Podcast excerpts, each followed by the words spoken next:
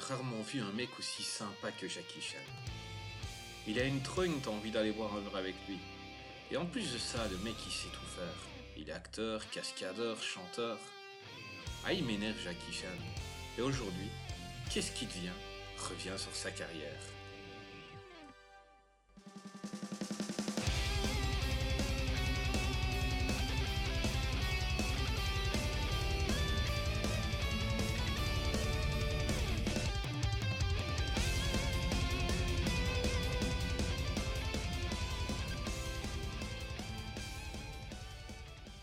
Bonjour et bienvenue dans cette nouvelle émission de Qu'est-ce qui devient? Aujourd'hui, pour m'accompagner, l'homme aux 10 000 mots minutes, Greg. Bonjour Greg, comment vas-tu? Super bien, méga bien, méga bien, ouais. Je t'ai fait un kiff Ah, aujourd'hui. hein. carrément Carrément, carrément. Exactement. Carrément, on a choisi quelqu'un que tu aimais beaucoup. Ah là là là là. On va en parler un tout petit peu plus tard, mais d'abord on va présenter notre invité Oui. parce que ça fait plaisir de l'avoir, parce que c'est un honneur. C'est Marvin Montez, rédacteur cinéma, créateur de podcasts Final Cut et Hcast. Bonjour euh, Marvin, comment vas-tu? Ah, salut à tous les deux, bah, j'espère que, que, que tout le monde va bien. Tout le monde a l'air de bien aller. Eh bah écoute, Ouais, super. Et puis bah, bah merci, merci de, merci de m'accueillir hein, déjà. Eh ben, peux-tu nous dire pourquoi on t'a invité euh, De qui on va parler aujourd'hui?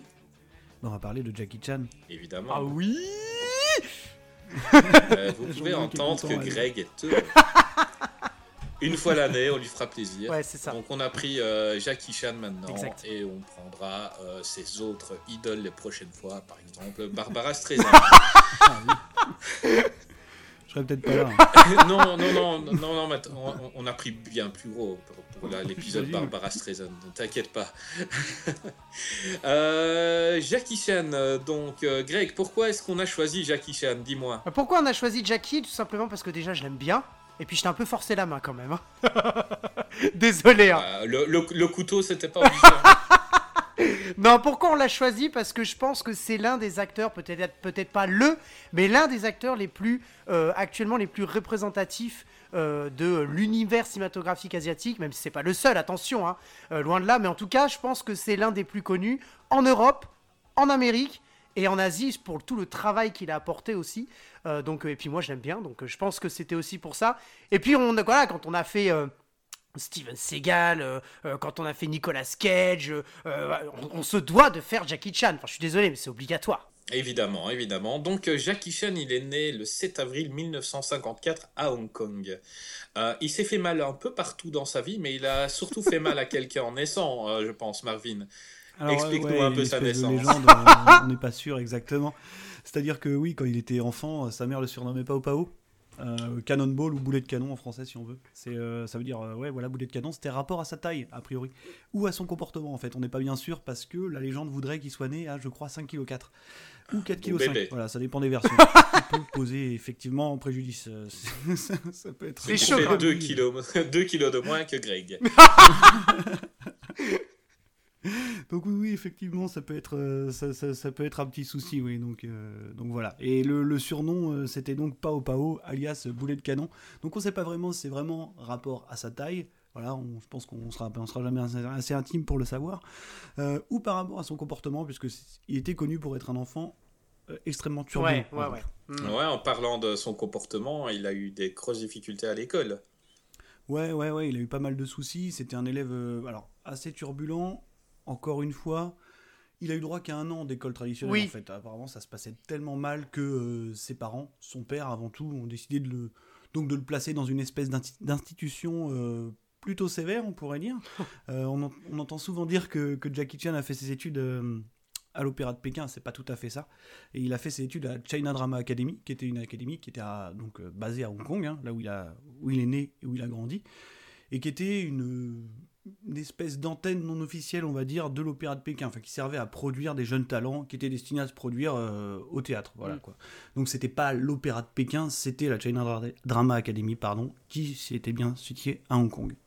Voilà. Ouais, une école où, euh, où la légende raconte que les parents signaient une décharge euh, si leur enfant mourait à. Ouais. Et attends, coups je crois que le prof était même autorisé à le battre. Enfin, c'était très dur en fait. hein. L'éducation qu'il a Ouais, eue, ça l'a- que- vraiment donné une, une gifle parce que c'était, comme tu disais, un, un enfant turbulent, un peu hyperactif, Mhm. et euh, ça lui a donné une gifle to- totale. Et en fait, lui-même, quand dans les interviews, dans ses biographies, il en parle parce qu'il dit que s'il n'avait pas fait ça, il serait pas devenu ce qu'il est actuellement, je pense, hein, hein Marvin?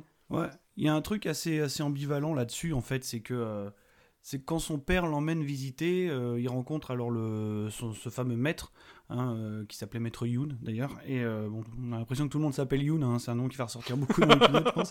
Mais euh, non, non, mais c'est vrai, c'est vrai qu'il y a beaucoup de gens, on, va Ah, c'est vrai en plus, Mais, les acteurs et tout. Il y a un sentiment assez ambivalent parce qu'il est très content d'y aller au début, c'est quelque chose qui est beaucoup plus en, en accord avec ses aspirations à lui, mais euh, il se rend pas compte que euh, qu'il signe un contrat de 10 ans. Et c'est presque un contrat de propriété, c'est-à-dire que quand on signe à China Drama Academy pour ses enfants, bah, comme euh, Chris le disait, on signe cette fameuse décharge qui peut autoriser éventuellement le maître en cas de problème disciplinaire à battre son élève à mort, ce qui peut effectivement poser des problèmes. Euh, mais bon, c'est un autre temps. hein. Un, peu euh, sé- sévère mais juste. Oui, voilà, verbe est juste.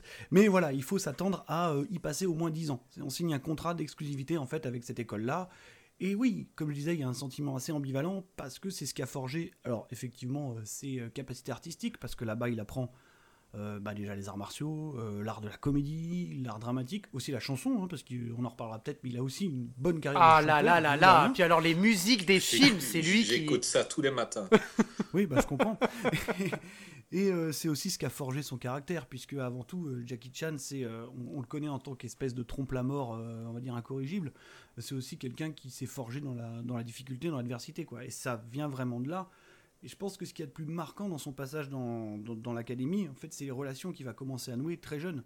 Parce qu'avec euh, ses camarades, il forme un espèce de petit groupe qui s'appelle les Sept Petites Fortunes. Donc euh, ils se produiront un petit peu au théâtre, mais c'est surtout un, un groupe dans le groupe, on va dire, qui s'appelle les Trois Dragons. Les Trois Dragons. Ah là là, les euh, trois dragons, ils sont énormes ceux-là. les Ils trois sont dragons, énormes. c'est c'est la classe. Avec euh, donc euh, Yuan Ah Biao, Yuan là qui est un acteur Mhm. hein, très connu du cinéma hongkongais. Voilà, c'est le, le premier rôle par exemple de Zhu, hein, de Chaga. Ouais. Euh, il y a aussi un grand acteur de kung fu comédie et éventuellement euh, celui qu'on présente plus trop, qui est Sammo Oh, voilà, qui, euh, qui était un Qui peu est- le grand frère de Ah, l'académie et qui est celui qui, qui est sorti en premier de l'académie et qui a introduit ses camarades dans le milieu du cinéma. Puisque ce qui s'est passé, c'est que pendant qu'ils étaient tous à l'académie, bah, le théâtre, tout bêtement, ça commençait à se casser la gueule. Le cinéma commençait à vraiment percer à Hong Kong. euh, dans les années euh, 60, c'est un peu la deuxième vague du cinéma hongkongais. Ça commence dans les années 60 vraiment à se développer.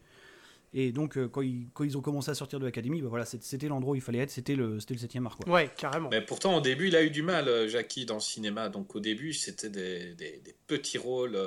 euh, il s'est même retrouvé euh, dans, dans un film pour adultes, euh, où il se retrouve un peu tout nu. Oui, d'ailleurs, c'est son seul rôle hein, où, il est, où il est dénudé, où il y a une scène d'amour, puisque c'est vrai que Jackie Chan, on pourrait le considérer presque comme un acteur asexué, on va dire. Alors peut-être est-ce un traumatisme hein, par rapport à cette, euh, cette première scène, mais oui, c'est arrivé une seule fois.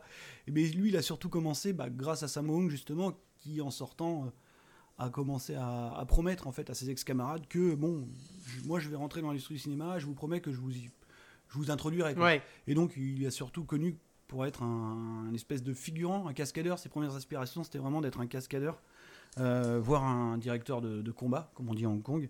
Et ouais, on peut le voir, bah voilà, tout bêtement, euh, dans, dans- dans deux films euh, avec Bruce Lee qui sont bah, Fist of Fury, quoi, la fureur de vaincre, Ouais. et, euh, et Opération Dragon, le fameux. Ouais. Ouais, il dans se prend deux sacrés roustes, hein, d'ailleurs. Oui. Ouais, il se fait tuer par Bruce Lee, euh, clairement. Il se Ouais, fait ouais, casser le cou ça, par. Bruce Lee. Il y a très peu de monde qui le savent. Euh, à quel moment vous avez découvert Jackie Chan? Moi, pour, euh, personnellement, ça a été à une euh, VHS euh, qui traînait chez moi, que je ne connaissais pas du tout. Et c'était Le Marin des mers de Chine. Oh là là. Et quand je l'ai regardé, je me suis pris une claque monumentale. C'était dingue, je n'avais jamais vu ça euh, dans un film. Les cascades, euh, mélangées à l'humour, mélangées à tout. Mais c'est Ce, film, ce film est génial. On, on aura l'occasion d'en reparler, mais moi je le trouve génial, ce film. Ah ben, on va en parler tout de suite. On va en parler tout de suite. C'est un film de 1983 euh, qui a été réalisé par Jackie Chan.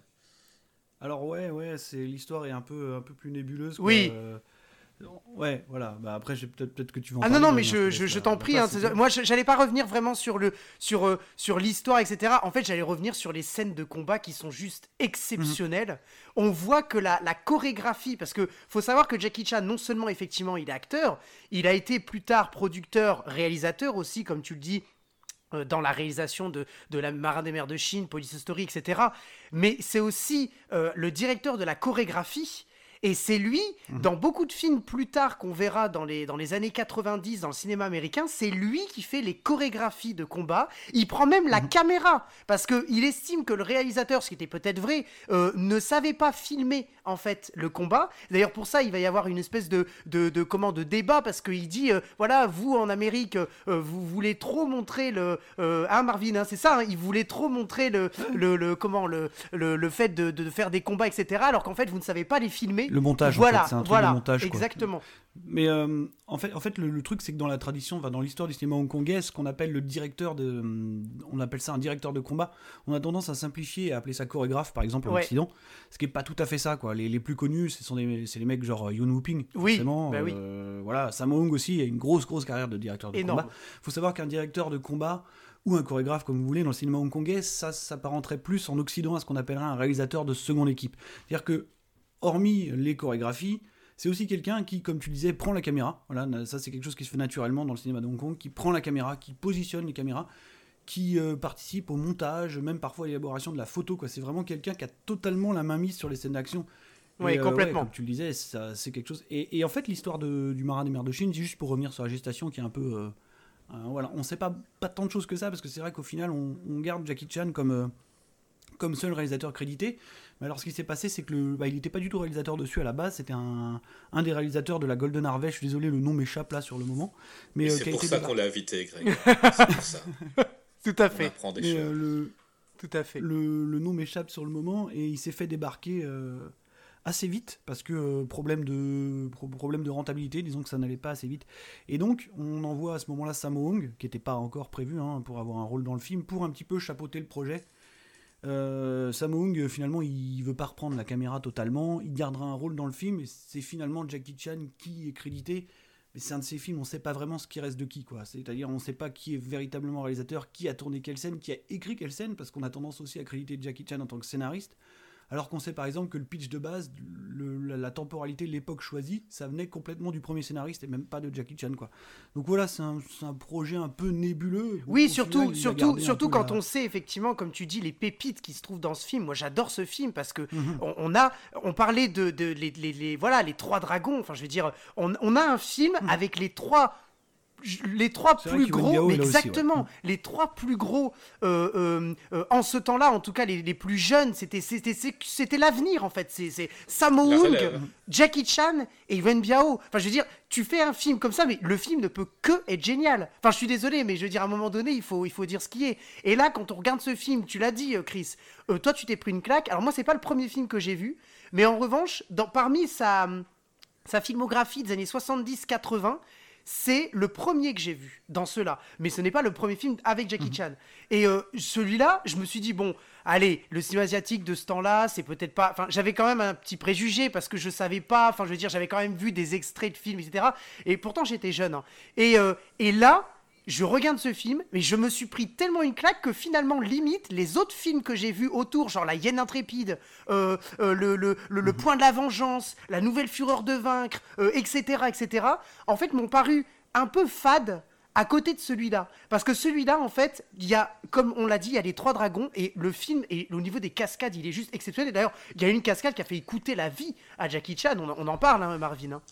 Sur Ouais, cette, euh, cette fameuse euh, cette fameuse cascade. En fait, ce qui, ce qui est sympa dans le, ce qui est vraiment très très bien dans le Marin des mers de Chine, c'est que euh, euh, faut savoir que, que on l'a pas trop dit, mais euh, Jackie Chan, il a un arc de carrière assez difficile au début. C'est-à-dire que voilà, après la mort de Bruce Lee, on a tenté d'en faire une espèce de successeur.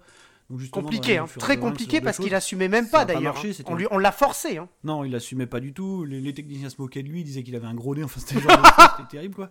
Et, euh, et en fait, il a fini par cultiver sa différence. Et ce qui est justement euh, important, c'est que le marin des mers de Chine, c'est, euh, ça arrive peu de temps après, euh, deux ou trois ans après sa première tentative de percée américaine, qui aura vraiment pas marché. hein. Voilà, il a fait le chinois et l'équipé du Cannonball, qui sont, où il jouait un japonais d'ailleurs. Oui, c'est vrai. oui, oui, forcément. C'est vrai, c'est vrai. Mais, euh, et du coup, Le Marin des Mers de Chine, c'est un film qui est vraiment fait euh, après Dragon Lord, je crois qu'il y a Dragon Lord un, un peu avant, mais qui est vraiment fait en réaction à sa frustration, quoi. Et là, il met tout dedans. C'est-à-dire que son vrai, qu'on va définir comme étant euh, son style de prédilection, qui est évidemment le fameux kung fu comédie, quoi, ou comédie Oui, c'est- ouais, ça, ouais. bah, en fait, la quintessence de ça, l'origine vraiment de tout ce phénomène-là, c'est un petit peu le marin des mers de Chine, c'est-à-dire qu'il a tout mis dedans. En plus de ses euh, influences, on va dire, voilà, opératiques, dramatiques, tout ce qu'il avait appris à la China Drama Academy, il met aussi ce que lui il préfère au cinéma et ce que Jackie Chan préfère au cinéma, c'est les grands artistes du muet. C'est évidemment Buster Keaton. ouais, c'est clair, c'est vraiment du Buster oh Keaton là c'est un truc de fou. C'est le, c'est le la scène du, vélo, par exemple dans les ruelles. Ça, c'est bien sûr, bien sûr, c'est évident. Et il y a euh, le Charlie Chaplin. ouais, ah, bien, Chaplin et Harold Lloyd. Oui, oui, ah bah oui, c'est un peu évidemment. presque son maître à penser quoi dans, dans, dans, dans ce qu'il aime le plus dans le cinéma muet. Euh, alors Lloyd, il avait une théorie qu'il appelait le gag visuel, le gag réel, pardon. Le gag réel. Le gag réel, c'était, euh, bah, c'est exactement ce que Jackie Chan a repris, c'est-à-dire que même s'il y a un problème, euh, même si on se casse la gueule, on se fait vraiment mal, bon, on la garde. Voilà, euh, il faut que ça soit authentique, il faut que ça soit tel que tel quel. Et le dans, dans un film d'Harold Lloyd qui s'appelle Monte là-dessus, eh ben il fait une chute d'une grande tour de l'horloge qui est complètement citée, qui est reprise à 100% dans, dans le Marin des mers de Chine où là, bon, par contre, euh, il, a vraiment, il a vraiment failli se tuer. C'est une des premières fois où vraiment il met sa vie en danger, c'est-à-dire qu'il est, ouais, il est perché sur une pique en hauteur au-dessus d'une place. Et, 14 euh, mètres, hein, je crois. 14, mètres, putain, mais c'est chaud en, tissu pour euh, qu'il sépare du sol. et en fait, il se laisse tomber, il passe à travers trois parapets, et puis sa tête s'enfonce dans le sol. Euh, il l'a fait deux fois. Oui, mais c'est ça que j'allais dire, c'est que le pire, le pire, c'est qu'une fois, ça n'a pas suffi. Il l'a fait deux fois. Et en fait, il y a un truc justement, justement là sur ça, il y a un truc qui est incroyable. C'est typiquement du cinéma euh, euh, asiatique. C'est que en fait, il y a exact, il se passe exactement la même chose dans le, le la scène finale de Police Story où il, est, en fait, il saute mhm. sur une sur une, une rambarde qui descend jusqu'en bas. ils sont dans un dans un supermarché, bref. Et en fait, il, il saute plusieurs fois. Sauf qu'en fait, les, caméras, en fait, donc on, voit, c'est comme dans Marin de mer de, Marin de mer de Chine, il saute une fois, donc on prend, voilà, on a, on a le plan, etc. Et en fait, il nous remontre exactement la même scène, sauf qu'en fait, enfin le même plan, pardon, sauf qu'en fait c'est pas le même, il l'a refait. Et on voit d'ailleurs qu'il tombe, il tombe différemment. Mais ça c'est typiquement asiatique. En sachant qu'il met des mois, je crois qu'il met des semaines ou des jours, je sais plus, à réussir à la faire parce que parce que même pour lui c'était compliqué. C'est-à-dire qu'il était en haut de cette tour-là et il s'accrochait à cette pique et il n'arrivait pas à se laisser aller parce que bon 14 mètres quand même justement c'est là qu'est c'est là qu'est l'apport de Sam qui était là qui était un petit peu assistant réel réel on sait pas trop et qui lui a dit au bout d'un moment bon bah les gens qui te rattrapent au haut de la tour ils vont redescendre tu vas t'accrocher et puis tu vas au bout d'un moment tu vas voir de toute façon tu n'auras pas le choix tu vas tomber et donc ce qu'on voit dans le film où vraiment il en peut plus bah c'est vrai quoi, il tombe vraiment, à ce moment-là, il peut plus, et je crois qu'il crie je meurs, il le dit dans son bouquin, il crie je meurs, et il se laisse tomber. Et après finalement, il décide de remonter, il la refait, et même pour la petite histoire, c'est une cascade qui a été faite trois fois, parce qu'il y a un de ses cascadeurs, il a une équipe qui s'appelle la Jackie Chan Stunt Team, donc qui est aussi son équipe de cascade, les mecs qui font des cascades aussi autour de lui, euh,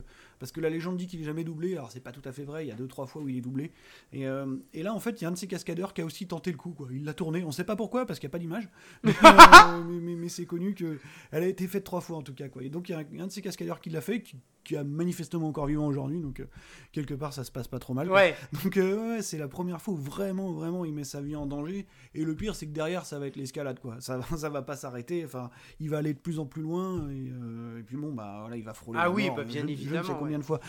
Donc c'est un grand film qui l'a fait découvrir. tout, plein de gens ont découvert Jackie Chan grâce à ça. Ah carrément. Et en 1985, il réalise un autre film Bon, je le dis, sauf si Marvin me rattrape en me disant que c'est encore un projet nébuleux. Mais là, je pense que c'est lui qui l'a réalisé. C'est Police Story. oui, oui, oui. Euh, qu'il a réalisé euh, un peu parce, justement pour euh, contrer tout ce qu'il avait détesté aux États-Unis. Oh pour dire voilà comment doit être un film policier. Bah, ça arrive après son deuxième passage. Oui, tout à fait. Oui, c'était après Le Chinois, c'est ça? Non, alors euh, le chinois c'est avant le marin des mers de Chine. Ok, pardon. Et, et, Story c'est après le retour voilà, du chinois. Le retour, du chinois, voilà. forcément. ça s'appelait The Protector euh, aux États-Unis. Oui, rien à voir d'ailleurs le titre, hein, rien à voir. Qui tentait de surfer ouais, sur la, une espèce de vague eastwoodienne, un peu Inspector Harry, euh, mais ça marchait pas du tout. Enfin, C'était évident qu'il allait pas pouvoir s'épanouir. Et puis, comme, comme Greg le disait tout à l'heure, ils ont, ils ont un mode de fonctionnement à Hong Kong qui, qui est tellement différent de du système de production hollywoodien que ça peut jamais marcher. Enfin, voilà. Bah, il y avait surtout le fait qu'il ne parlait pas anglais et qu'il parlait phonétiquement et que même les autres acteurs ne comprenaient pas ce qu'il disait et lui il ne comprenait pas ce que disaient les autres, donc il était très malheureux là-bas. Euh, Effectivement, il était malheureux. En plus de ça, il n'avait pas les libertés qu'il avait dans les scènes d'action, euh, par exemple à Hong Kong. Puis il était complètement perdu sur les plateaux. Dans son dernier bouquin, il dit que qu'à Hong Kong, le, disons qu'ils ils ont, malgré le fait qu'ils aient grandi dans une espèce d'enclave capitaliste euh, en Asie, ils ont quand même un héritage, euh, ils ont quand même un héritage asiatique. C'est-à-dire que, en fait, euh, sur les tournages hongkongais, un acteur, il peut aussi servir de technicien lumière, si on veut. S'il y a un problème sur une lumière, n'importe qui va filer un coup de main et tout. Et déjà, il disait qu'il s'est retrouvé extrêmement embêté quand il est arrivé, qu'il voyait que tout le monde avait un rôle défini, qu'il devait attendre son tour pour aller jouer, qu'il allait aider personne. Enfin, il était vraiment complètement paumé, quoi.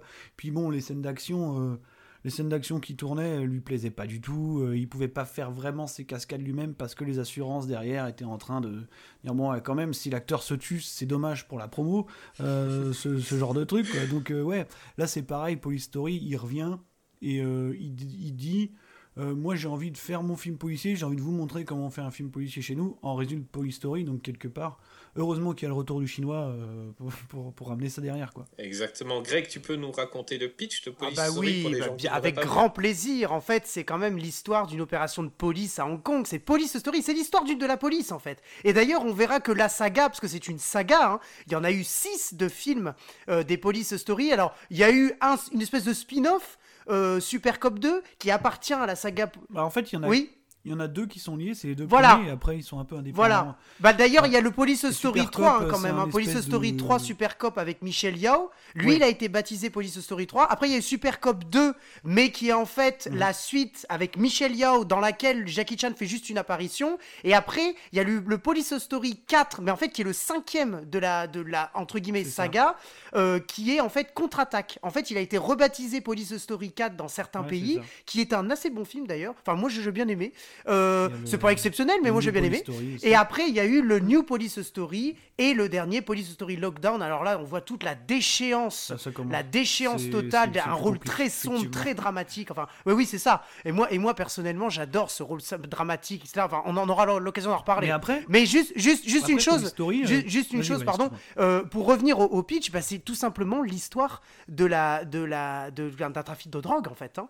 il réussit à, à, il réussit en fait à arrêter un baron de la drogue, trafiquant, un groupe criminel en fait. Hein. Il l'arrête et l'avocat réussit à le défendre et les charges qui, pèsent sur lui sont abandonnées. Ça met hors de lui euh, euh, Jackie Chan, donc il s'appelle Kakui dans le film, et donc il va tout faire pour remettre en prison ce, euh, euh, comment ce, euh, ce, trafiquant de drogue, jusqu'à même, parce que c'est devenu une espèce de modèle, hein, waouh, il a arrêté le trafiquant de drogue, donc il, alors ce qui est très rigolo, c'est qu'ils font des photos de lui, il devient le policier de la ville, quoi, en fait. C'est ça qui est très drôle, en fait. Hein, c'est un ça participe un, peu, un, participe un peu de l'humour dans les films asiatiques, d'ailleurs, on aura l'occasion d'en reparler, qui n'est pas du tout la même chose que dans les, dans les films américains. Et en fait, ils le mettent complètement en avant, et finalement, à la fin du film, il, se, il, est, il est complètement désemparé, il, est, il, est, il fait même plus partie de la police, il prend en otage son, son propre euh, euh, chef.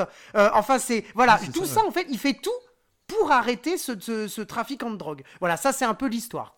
Bah ouais, et puis Police Story, bah en fait, tu as parlé tout à l'heure du fait que plus la, saga avance et plus elle devient sombre. Ah, mais largement. Mais Polystory, à l'origine, en fait, si tu regardes un petit peu, c'est déjà quelque chose qui tend un peu à durcir le ton pour Jackie Chan, quoi. C'est-à-dire que si tu compares ça à, je sais pas, moi, Mister Dynamite, par exemple, ou Opération Condor, ce genre de truc, c'est quand même quelque chose qui, malgré euh, les blagues, euh, on va dire, euh, l'humour un peu vraiment purement cantonné, quoi, un peu potache, un peu mm. comique visuel, et eh ben, ça tend à durcir le ton, à parler d'histoires euh, sérieuses avec des prises d'otages, avec euh, quasiment du terrorisme. Oui, tout à hein, fait. Ah bah le dernier, le dernier, c'est euh, exactement ça. Même l'avant-dernier, New Police Story, je veux dire, ils se font tous tuer. Et de, la quoi. Vraie, et de la vraie violence. Mais oui. Et en plus de ça, il fait un choix hyper marqué dans l'intro du premier Police Story, qui est, je pense pas un choix innocent, qui est de montrer un peu l'autre facette de Hong Kong. Parce qu'on a tendance à voir dans le cinéma hongkongais beaucoup ce qu'on appelle la skyline, avec des gros quartiers donc les espèces de, quartiers d'affaires, voilà ce qu'on voit beaucoup dans par exemple Infernal Affairs, ce genre de trucs. Et euh, en face, on montre aussi d'autres quartiers qui sont un peu entre les deux, type Kowloon, voilà, qui sont des quartiers hyper peuplés, un peu grande barre HLM, euh, souvent chez Choyark, quoi, Time and Tide, ce genre de trucs. Et en fait, Jackie Chan, il a complètement pris le parti inverse, c'est de montrer un bidon. Oui, complètement.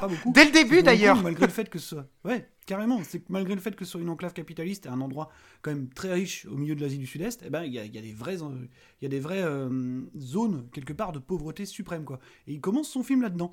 Euh, donc je pense pas que ce soit complètement innocent non plus quoi. Il- C'est un vrai symbole de précarité ces bidonvilles qui sont autour un petit peu comme ça du, de, de l'espèce de luxe quoi de la, de la ville quoi.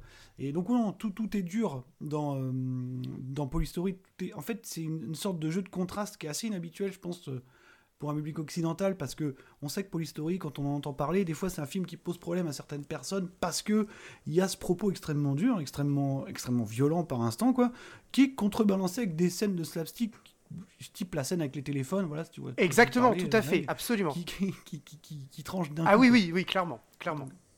Ouais. Et la scène des bidonvilles est incroyable.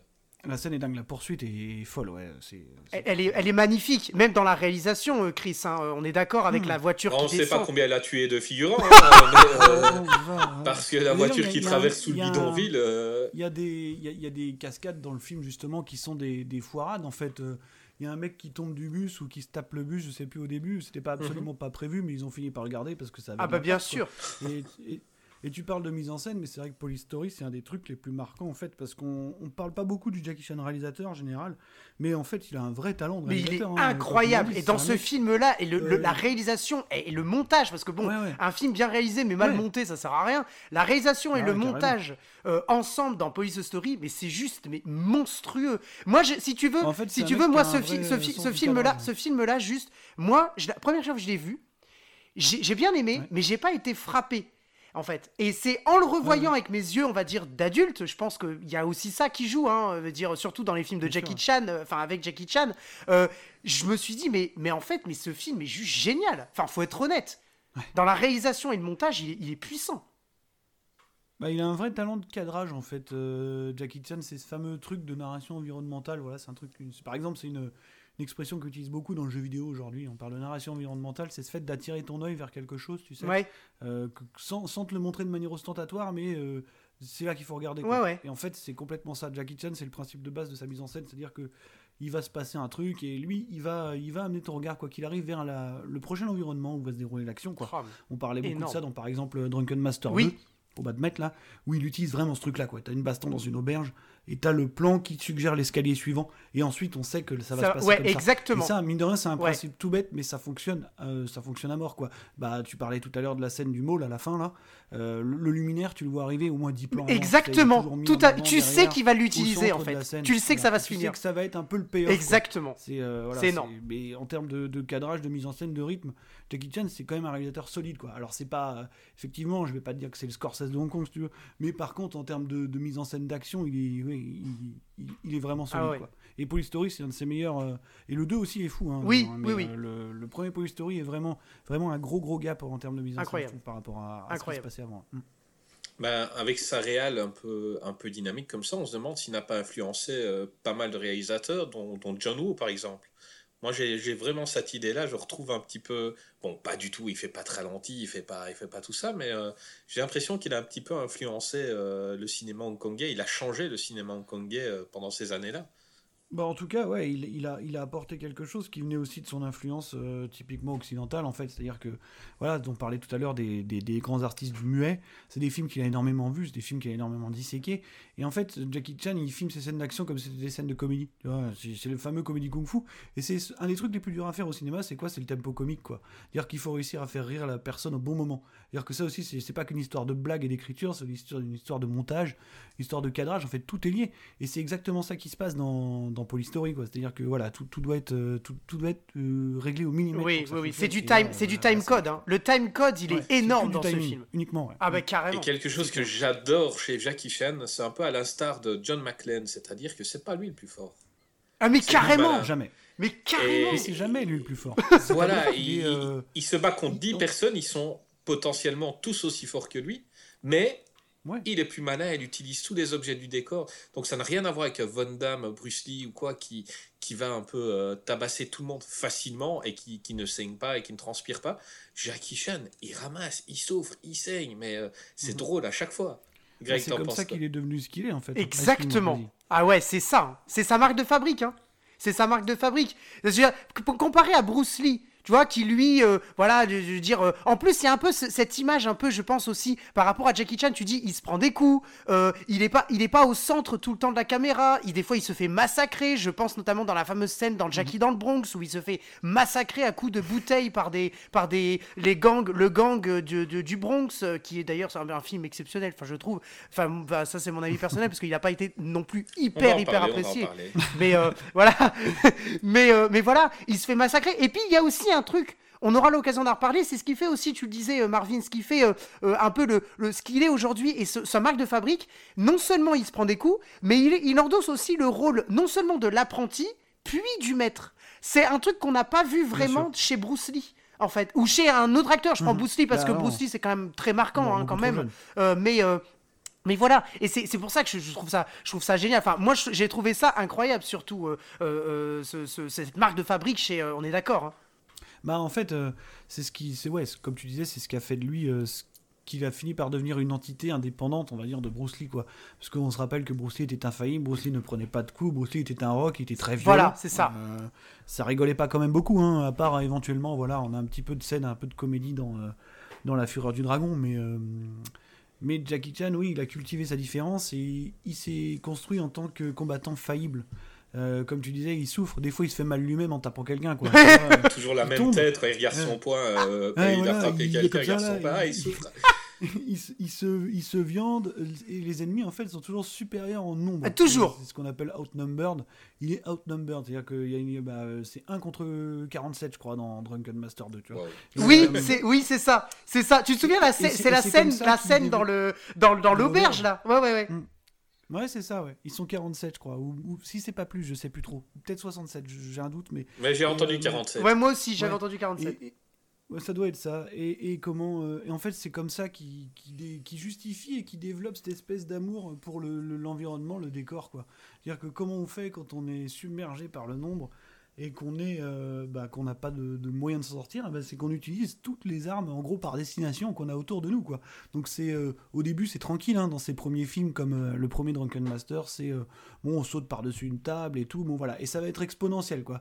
C'est-à-dire que voilà, dans Police Story, on passe à travers des vitrines, on, saute à travers des fenêtres d'immeubles, on, bon, on s'accroche à des luminaires, on se brûle les mains au deuxième degré, en vrai d'ailleurs, hein, parce qu'il faut quand même pas déconner. Oui, en vrai, bah, bien évidemment, c'est Jackie Chan. Enfin, de quoi tu Ah, parles même, hein. Et on, on- on tout, quoi. Tous les éléments du décor peuvent servir à, à, bah, à- devenir des éléments de mise en scène euh, presque, presque fondateurs, quoi. C'est aussi ça qui fait, euh, qui, qui fait, qui fait la- le mythe Jackie Chan, c'est cette utilisation du décor qui est euh, qu'on voit quand même pas souvent quoi. C'est-à-dire qu'on n'a pas de duel entre deux combattants, on a un mec tout seul contre 50 et puis bah et voilà, il faut qu'il trouve une solution quoi. Ouais, Donc, clairement, euh, c'est ça. C'est on son échappatoire. hein. Ouais.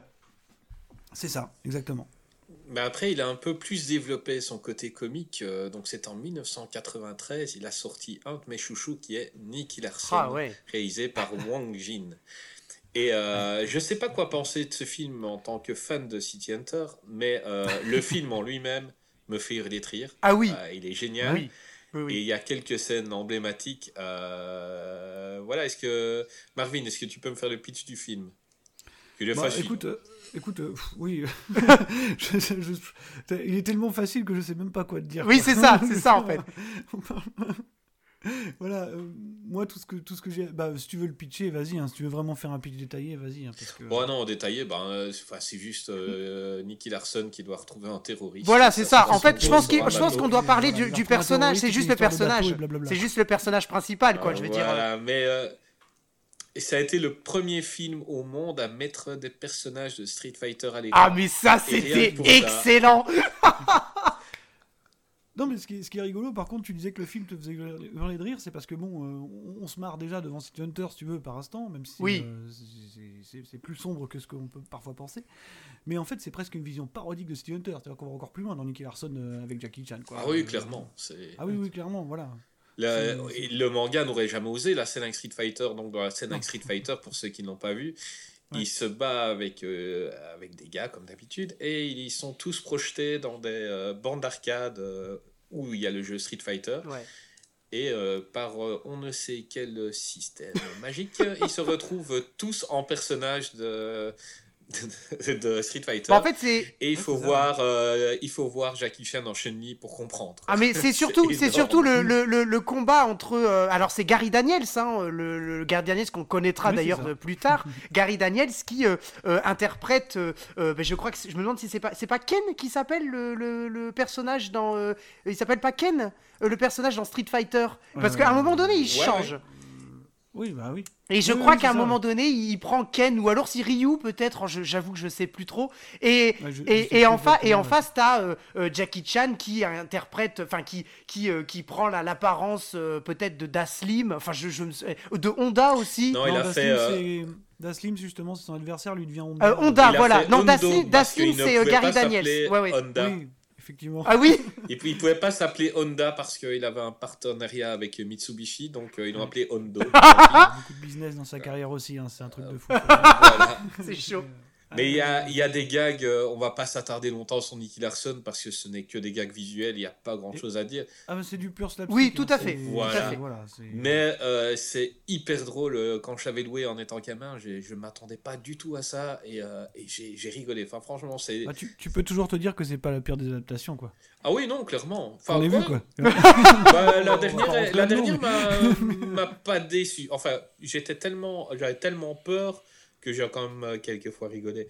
Euh, mais par contre, on va parler d'un. Pardon, pardon, pardon, pardon, pardon, juste, juste deux secondes. Excuse-moi, sur, sur Nicky Larson, je voudrais quand même que, euh, saluer, et je l'embrasse d'ailleurs, en fait, l'affrontement, le, c'est un peu le versus, quoi, avec Richard Norton, l'acteur Richard Norton, que mhm. d'ailleurs Jackie Chan retrouvera dans un autre film beaucoup plus tard, qui s'appelle Mr. Cool.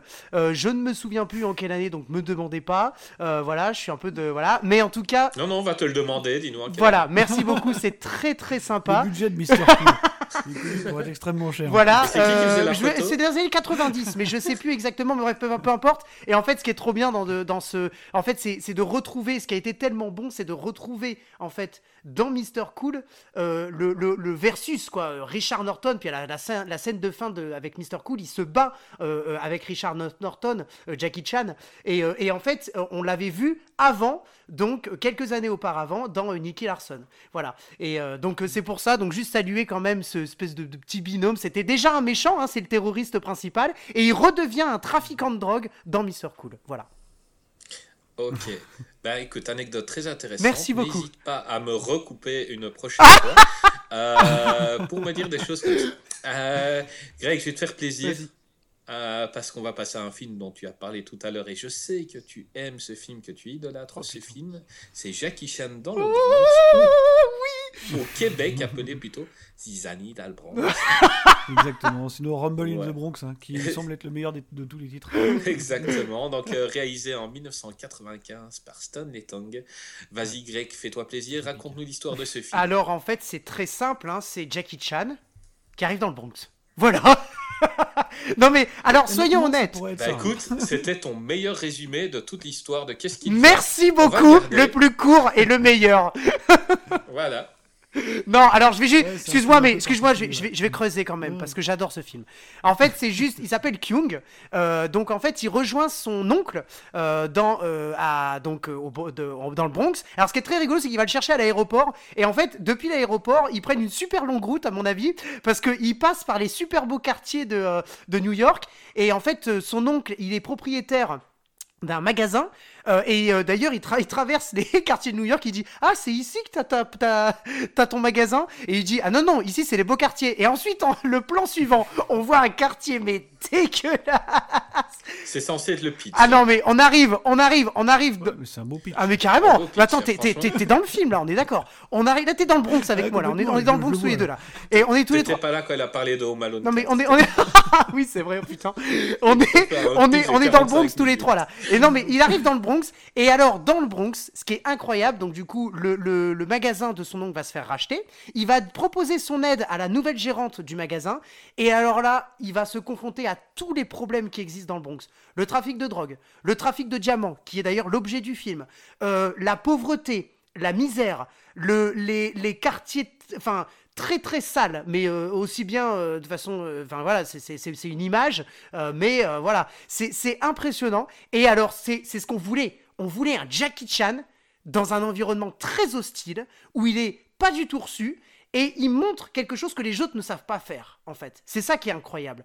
Et quelque chose qui est quand même beaucoup plus mis en avant que ses premiers films, euh, ses premiers pas au, dans le cinéma américain. Celui-là, en revanche, je trouve qu'il est extrêmement réussi, parce que les acteurs sont bons, parce que l'histoire, elle n'est pas exceptionnelle, mais si tu veux, je pense que c'est un peu le jeu en fait, c'est de mettre un maître du kung-fu, on va dire, enfin, voilà, c'est un grand, un grand, grand, grand, euh, euh, comment, euh, dans les arts martiaux, au, plein, plein milieu d'un monde, d'un univers hostile, pas du tout réceptif. Et, et moi, c'est ce que, c'est personnellement ce que j'ai adoré dans ce film, quoi. Vraiment, vraiment. D'ailleurs, si, tu réfléchis 5 minutes, ce pitch-là, c'est quasiment le même que celui de La Fureur du Dragon euh, avec Bruce Lee et de Bruce Lee. Hein. Oui, exactement. oui, oui. Mais c'est ça, c'est ça en fait. Hein. boule de Hong Kong pour arriver en, terre occidentale.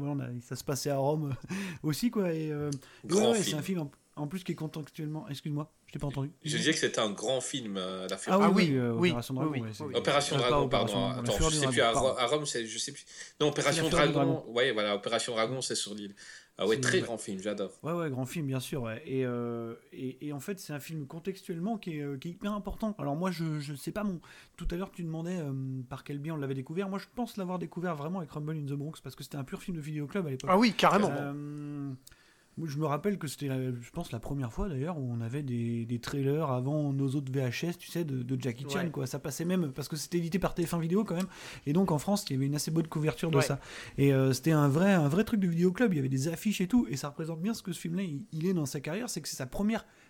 C'est pas tout à fait la percée parce qu'on peut dire que la, le vrai moment où il s'impose aux États-Unis, où vraiment il est reconnu, c'est Rush Ah oui, non, mais là, euh, Rumble in the Bronx, c'est le moment où il a commencé à à, ouais, à, presque s'épanouir et à devenir populaire parce que c'est un film qui est euh, un peu un, peu, un peu un truc de Frankenstein, c'est-à-dire que c'est une production euh, hongkongaise et canadienne qui place son univers dans le Bronx mais qui est tournée à Vancouver au Canada. Donc euh, déjà c'est un espèce de gloubi ouais, ouais, tout à fait. Ouais. Camoulox. ouais, complètement, ouais. et et oui, ce qui se passe, c'est qu'avec ce film, il commence à devenir quasiment une star parce qu'il se passe quelque chose à ce moment-là, quand même, qu'on est un petit peu obligé d'évoquer quand on parle de Jackie Chan. C'est-à-dire que bah, ça s'appelle la rétrocession. C'est-à-dire que Hong Kong, donc, euh, qui était une colonie anglaise, et à deux ans, puisque ça va se passer en 97, de, repasser sous pavillon chinois quoi. Et bon bah là euh, l'industrie du cinéma est un petit peu en train de flipper quand même, personne ne sait à quelle sauce ils vont être mangés, il y a les problèmes de censure, il y a le, le massacre de Tiananmen, enfin voilà, le Hong Kong est vraiment pas pas du tout dans un dans un Ouais, historiquement c'est compliqué. Ouais. ouais.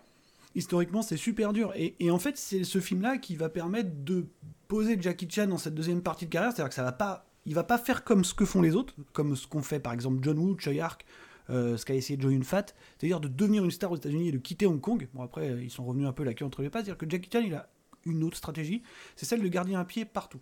C'est-à-dire qu'il va, tenter ça pendant très longtemps, il va survivre un peu comme ça, euh, en gardant un pied en Asie, parce que euh, on parlait tout à l'heure par exemple de Super Cop. Oui. Euh, Jackie Chan, c'est quelqu'un, on en reparlera peut-être, qui a parfois des idées, on va dire, politiques, idéologiques un peu opportunistes. Euh, C'est-à-dire que, bon, euh, quand, Hong Kong était une colonie anglaise, euh, c'était pendant le marin des mers de Chine, par exemple, il, faisait dire à ses personnages que son seul maître, c'était la reine, voilà, tout ça. Bon, il était très pro, pro-colonial, on va dire. Et à partir du moment où les événements ont commencé à basculer vers la Chine, bon, bah il y a Super Cop qui sort où là il te montre que c'est super la collaboration entre les Chinois et les Hongkongais, on va tous survivre comme ça, c'est formidable quoi. Et donc bon, il a toujours eu des idées un peu opportunistes. Et, là, avec euh, Jackie Chan dans le Bronx ou Rumble in the Bronx, bah, il, commence à, euh, à s'imposer, voilà, à montrer qu'il est encore un héritier des vraies valeurs chinoises et en même temps à se commencer à se construire une carrière aux États-Unis parce que, bah, effectivement, c'est le nouvel Dorado et c'est quand même accessoirement une porte de sortie euh, si jamais ça, ça, venait à virer un peu chocolat à Hong Kong quoi. Donc euh, ouais, ouais c'est comme ça qu'il se construit sa seconde partie de carrière quoi. Le regret qu'on peut avoir je pense c'est que bon les films qui l'auront fait exploser aux États-Unis sont peut-être pas les plus brillants quoi. Mais mais bon euh, quelque part il fait partie des rares à avoir pu s'imposer. Tout à fait, il faut le souligner quand même. Mm. Ouais. Non, fais attention à ce que tu dis. Greg adore tous les films américains. Non, il a complètement le droit. Moi aussi, moi, par exemple, je suis un très grand fan de Shanghai Kid. Ah oui, mais... Euh, mais, de son aveu propre hein, à lui. Je veux dire, il était, euh, encore une fois, bon, pas dans, pas dans Rumble in the Bronx, parce que là, vu que c'est une composition quand même qui Il y a une forte part hongkongaise dans le casting. Oui, tout à fait, c'est ce que j'allais dire. Là, c'est pas le plus représentatif de la part euh, américaine dedans. À partir de Rush Hour, À partir de Rush Hour, il va se retrouver un petit peu quand même euh, embêté, même si quand on parlera de Rush Hour, il y a quelques petits détails qui font qu'il avait aussi encore un petit peu de marge de manœuvre.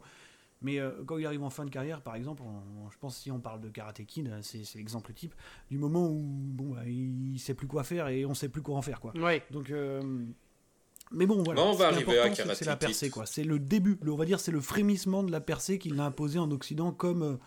et, ce qui est important aussi, c'est vrai qu'il faut le préciser, c'est que Rumble in the Bronx rencontre un tel succès euh, en vidéo club, plus en vidéo d'ailleurs qu'en salle, hein, puisqu'il n'est pas distribué tant que ça, euh, que en fait ça va amener à ressortir sur le territoire américain par exemple le Marin des mers de Chine, euh, Mister Dynamite, Opération Condor, c'est des films qui vont ressortir en salle parce qu'il y a une espèce de hype Jackie Chan qui monte et ça va aussi contribuer à en faire une, une star hollywoodienne. quoi. C'est la seule presque vraie star hollywoodienne hongkongaise. Des films qui avaient cartonné en Asie d'ailleurs, des films qui avaient cartonné en Asie. Hein. Ouais. Ouais, mais les Américains sont coutumiers, ils ont même fait le coup avec Dragon Ball. Hein. Dragon Ball euh, est pour le moment euh, diffusé aux États-Unis, alors que nous, on l'a vu bien avant. Euh, dès que quelque chose arrive, eux, ils l'ont découvert par les jeux vidéo. les Américains aiment bien reprendre sur le tard des gros succès. Greg Oui. Dans Rumble in the Bronx, il y a quelques scènes emblématiques. Tu peux me parler de ta préférée? Écoute, c'est. Je, faut choisir. bah tout le film. Non, non, je pense honnêtement. Ah oui merde, tu vas raconter tout. Non, non, non, non. Mais la scène de l'aéroglisseur, elle est pas, elle est pas dingue. Alors, c'est pas ma préférée, mais honnêtement, cette scène de l'aéroglisseur, on peut-être, bon, je pense qu'on va parler de celle-là, parce que moi, ma préférée, elle est pas emblématique, c'est juste qu'elle me fait kiffer, c'est la scène dans le supermarché. Je suis désolé, mais cette scène-là, je l'adore. Euh, quand l'autre il dit quoi, qu'est-ce que tu veux, t'es pas content, mec, comme ça, ils arrivent autour et alors ils se font tous déboîter parce que l'autre, ils savent pas en fait que c'est un, un, enfin, un, chinois, euh, je veux dire, qui sait faire du kung-fu, etc. Je veux dire, on a l'impression qu'ils connaissent pas du tout, ils sont complètement innocents face à ça. Ils se font éclaté et en plus avec énormément de, de, de comiques. Hein. L'autre, tu vois, Jackie Chan, il, fait style qu'il va lui donner un coup de poing et l'autre, euh, il se prend, il se casse le nez en se, prend, en se prenant le, la porte, enfin un poteau qui est derrière. Donc en fait, Jackie Chan ne touche même pas. C'est tout cet élan très comique, c'est ce que je disais tout, à l'heure, Marvin. C'est la, la, comédie dans le, les combats qui est excellente. Par contre, effectivement, moi personnellement, c'est cette scène-là que je, je, kiffe. Je, regarde ce film pour cette scène-là. Enfin non, en fait, je regarde le film pour tout le film, mais j'aime bien cette scène-là. Mais, euh, mais mais la scène de l'aéroglisseur, Chris, tu as raison, elle est emblématique, elle est, elle est géniale. Et en fait, euh, on n'a pas parlé juste de la réalisation Stanley Tong, qui est quand même un réalisateur qui va énormément travailler avec Jackie Chan sur beaucoup de films plus tard, hein, notamment euh, euh, Contre-attaque, Police Historica, dont on a parlé tout à l'heure, Kung Fu Yoga. Super Cop aussi, c'est Absolument, Super Cop. Mhm. Je pense que Stanley Tong et Jackie Chan, ça fait un, un beau mélange. C'est pas non plus du, du, du, de l'Oscar ou quoi que ce soit, mais je trouve que ça fait un très beau mélange. Et effectivement, cette scène de l'aéroglisseur, la façon dont elle est filmée, la mise en scène, c'est génial. Enfin, je sais pas, Chris, t'en a, pensé quoi de cette scène? Ben, On n'avait jamais vu ça. C'était dingue parce que ça avait l'air. Donc, euh, dans les films, on voit les grosses ficelles, donc on voit les fonds bleus, on voit un peu tout ça. Et quand on était gamin, cette scène-là, on se dit c'est pas possible. On dirait que c'est rien. Oui, complètement. ça l'était quoi. Ça l'était encore. C'est hein. ça. Ouais, l'aéroglisseur de, 30 hein, mètres lui roule dessus, enfin lui glisse dessus quoi. Euh, c'est complètement fou. Euh, quand j'avais vu ça, vraiment, on voyait que le film n'avait pas euh, des moyens énormes. Et ils ont quand même réussi à nous sortir une scène comme ça. C'est assez dingue. Ah oui. Et tu parlais de Stanley Tong, Greg, ce qui est, ce qui est important en fait dans, dans le duo, c'est un duo qui fonctionne bien parce que Jackie Chan, de toute façon, euh, si tu regardes l'ensemble de sa carrière, il a, pas, il, a pas beaucoup tourné avec de grands réals. Oui, exactement. Peut-être que le réal qui a la plus grosse carrière avec laquelle il a tourné, c'est le réal de The Foreigner qui est Martin Campbell. Voilà, et voilà, voilà c'est euh, ça. D'ailleurs, on en parlera tout à l'heure. Et, Stanley Tong, Stanley Tong, Jackie Chan, c'est un, un, duo qui marche bien tout simplement parce que Stanley Tong, il le laisse faire ce qu'il veut. Enfin, c'est bien connu quoi. Tu vois, on parlait tout à l'heure de Super Cop 3, de l'espèce d'idéologie qu'il a mis. Ça, c'est complètement du Jackie Chan. Et euh, Rumble in the Bronx, c'est un véhicule à la future popularité de Jackie Chan. Quoi. Je veux dire, c'est pas, tu vois, il y a rien de très autorisant chez Stanley Tong. Et d'ailleurs, il y a son dernier film qui est sorti cette année qui s'appelle Vanguard. Oui, tout à fait. Euh, justement, qui est encore réalisé par Stanley Tong, écrit, coproduit, je crois, ou produit par Stanley Tong. Bon, voilà, on est complètement maintenant dans du Jackie Chan movie qui est presque un peu caricatural. Enfin, on sent bien que c'est la roue libre, quoi. Tu vois. Là, à ce moment-là, il y avait encore un duo mais en fait, c'est la dynamique qu'il retrouvera quand on viendra à Rush Hour avec Brett Ratner, quoi, voilà, qui était pas non plus un foudre de guerre, mais qui le laissait un petit peu faire ce qu'il voulait, qui, avait la présence d'esprit de comprendre que, bon, quand on parlait d'action, fallait le laisser faire rouler son Et ce qui est incroyable, c'est que le pari, le pari finalement sur ce genre de film, on parle de, Jackie dans le Bronx et de Rush Hour, mhm. ça a marché parce que on a des réalisateurs qui ont dit à Jackie Chan, écoute. Euh, fais, fais parce que tu, tu, tu ce que truc, tu ouais. fais, en fait, ça marche, c'est bon, et en Ouais. plus c'est différent. C'est là où c'est important, le mot différent de ce qu'on a déjà vécu. Et, dans Rush Hour, on parlait de Rush Hour tout à l'heure, euh, on a des, des- des- mais tu, viens de le dire, des, des, des réalisateurs qui disaient à Jackie Chan, fais. Euh, je veux dire, t'as une espèce de, de, de- voilà, une, comme tu dis, une roue libre. T'as, t'as une marge en fait d'exploitation et de jeu d'acteurs. Et surtout, on en parlait de la chorégraphie, ce qu'on appelle la chorégraphie, euh, nous, euh, de, de- des cascades. Jackie Chan, enfin, je veux dire, il prenait la caméra, il, il- c'est lui, c'est lui qui plaçait les gens sur le tournage. ouais. C'est, c'est génial. Enfin, Bien sûr. voilà, voilà. Il y a aussi quelque chose qui a, qui a- qui a aussi euh, beaucoup participé au, au comment, au, au succès de Rumble in the Bronx, c'est le fait qu'il commence tranquillement, on le voit, à faire des concessions sur son humour. Oui. C'est-à-dire que voilà, il n'est pas non plus complètement idiot, il sait que l'humour cantonais, euh, c'est pas quelque chose qui forcément traverse. Et ça, il l'a bien euh, compris. Hein. Ça, il l'a bien compris. hein. Euh, ce que par exemple Stephen Shaw n'a pas compris, hein, si on prend un exemple, euh, Stephen Shaw, euh, son Moleto ne marche pas aux États-Unis, ses films sont cutés de partout parce que le public ne peut pas le comprendre. Jackie Chan, il a très vite compris qu'il fallait qu'il s'occidentalise un petit peu quelque part, hein, parce que c'est aussi un, un grand opportuniste, pas dans le mauvais sens. On en parlait tout à l'heure avec par exemple le gouvernement. Tout à fait, tout à fait. Quelqu'un qui sait s'adapter, qui, qui fait passer. C'est de absolument. choses. C'est une manière de penser, quoi. Et, c'est ce qu'il fait aussi quand il, quand, part euh, aux États-Unis tranquillement, c'est qu'il commence à. Il- il arrive là-bas, il, il connaît. Enfin, je veux dire, il sait. C'est pas le premier en plus à, à faire, le, à faire le déplacement. hein. Quand il arrive à- aux États-Unis, c'est en 95. Je crois que John Woo a réalisé Chasse à l'homme en 93. Donc je pense qu'il a dû aussi hein, voir de son côté les problèmes que John Woo a pu rencontrer avec Van Damme, hein, par exemple. et, et- et il sait qu'il faut s'adapter à l'industrie dans laquelle on arrive. Il n'est pas complètement euh, borné, quoi. Et puis bon, Oui. de toute façon, Jackie Chan réalise avant tout enfin participe avant tout quand même à des films euh, plutôt bon enfant c'est pas extrêmement violent Rumble in the Bronx Euh, quand, quand on regarde voilà c'est accessible très à tout le monde. Il a, Ouais, c'est accessible à tout le monde. Absolument. donc c'est quelqu'un qui était à au bon part endroit The. Foreigner, presque tout est Ouais, je pense. accessible à n'importe à n'importe quel Absolument. âge. Je peux le regarder avec un Alors, enfant. il y, a- y y quelques trucs, tu vois, si on, si on devait relever tout à l'heure, par exemple, on parlait de Police Story, c'était le moment où on disait qu'il durcissait le ton. Il y avait des trucs aussi comme Crime Story de Curtin. Ah, voilà, voilà. Un espèce de flic un peu plus Exactement, exactement. Il, il tentait un petit peu plus d'aller dans une certaine forme de violence, mais qui il va un petit peu laisser de côté après euh, pour revenir ouais, à des trucs un peu plus. euh, je vais pas dire, euh, on va dire burlesque, quoi. euh, Voilà, comme, Non, mais euh, on peut peut-être dire tout public, voire familial, parce que c'est les années 90. C'est ce que tu disais, Chris, tout du- à l'heure, avec les années 90 par rapport aux, aux années 80. On a, on a une évolution du, du- des films. Et là, d'ailleurs, tout doucement, hein, on, s- on- on va vers les années 2000, vers les, les années euh, comment, de, de, de, de, bah, de la genèse américaine pour le cinéma euh, de, Jackie Chan, finalement. Ouais, ouais, ouais. Puis Jackie Chan, en fait, il, il fitait complètement dans cette espèce de délire de star des années 90 parce que, parce que, comme tu le dis, il faisait du divertissement familial, il y avait une grande part d'humour et il avait cette espèce de truc ambivalent. C'est quand tu vois Jackie Chan, il paye pas forcément de mine, mais quand tu le vois se déplacer, quand tu le vois faire ses cascades, quand tu le vois se battre, tu te rends compte que c'est un vrai phénomène physique. Tout quoi. à fait. Tu vois, à l'instar de, de, de Bah, J'ai beaucoup une stars question 90. justement à te poser, euh, Marvin, là-dessus, sur, euh, sur ses capacités physiques. Donc, euh, Jackie Chan se définit lui comme un cascadeur et un acteur. Il se définit rarement comme un maître d'arts martiaux. Euh, Non, toi qui fais HCAS au niveau arts martiaux, est-ce que c'est un grand ou, euh, ou est-ce que c'est un- quelqu'un juste doué euh, simplement? Bah, en fait, si tu veux, c'est très compliqué de répondre à cette question parce que euh, Jackie Chan, on sait que c'est un artiste martial, voilà ce qu'on pourrait appeler artiste Mhm. martial, c'est-à-dire euh, via l'aspect cinématographique de la chose, euh, qui me semble être quand même exceptionnel. Enfin, je veux dire, après, en termes purement techniques, c'est quelqu'un qui n'a pas euh, un bagage en arts martiaux euh, de dingue. C'est-à-dire qu'il a une ceinture noire dans un truc de self-défense qui s'appelle le Hapkido. Ouais. Et c'est à peu près la seule chose qu'il a. Après, euh, on sait que l'apprentissage qu'il a eu justement à la China Drama Academy est plus généraliste et que, voilà, lui, il a appris les arts martiaux avant tout dans un but artistique, hein, il faut le savoir. Donc après, est-ce que c'est un combattant vraiment chevronné dans la vie? Ça, euh, je pense pas qu'on puisse répondre à cette question. En tout cas, il a pas, si tu veux, parce qu'on les compare quand même régulièrement, et c'est Avec normal. Jet Li, je pense. Bah, ouais, Ou ou Bruce Bruce Lee, Lee, oui, même, tout à fait. Rien Bruce que. Bruce Lee, qui lui était, avant d'être un acteur, un vrai pratiquant, voilà, euh, on connaît sa maîtrise du Wing Chun auprès du fameux maître Ip Man, et Mhm. Bruce Lee, il avait quelque chose quand même d'important, euh, c'est qu'il avait créé son propre système d'arts martiaux, voilà, Le Jeet appelle Kune Do. Kundo, le Jeet Kune Do, voilà, qui était un mélange de Wing Chun, qu'il jugeait pas assez efficace, avec à peu près tout ce qu'il connaissait, et en tout cas tout ce qui était applicable en situation réelle. Euh, voilà, Bruce Lee, on sait qu'en plus il avait un certain passé euh, dans les rues de Hong Kong, dans sa jeunesse, de, de vrai street fighting. hein, C'était un mec qui se battait beaucoup dans la rue. Euh, ce- voilà, c'est quelque chose que Jackie Chan n'a pas connu. Après, je pense qu'en termes, en termes, on va dire visuels, en termes cinématographiques, ça reste un combattant incroyable. hein. Il y a- il y en a pas tant que ça. voilà, su- sur le, au même niveau que Jackie Chan, voilà, j'en- mets pas énormément. hein. On peut penser à Sammo Hung, hein, qui est aussi un, Voilà, j'allais le combat. Mais c'est normal. Quand on a parlé de l'école tout à l'heure, les trois dragons, c'est logique. Ouais. hein.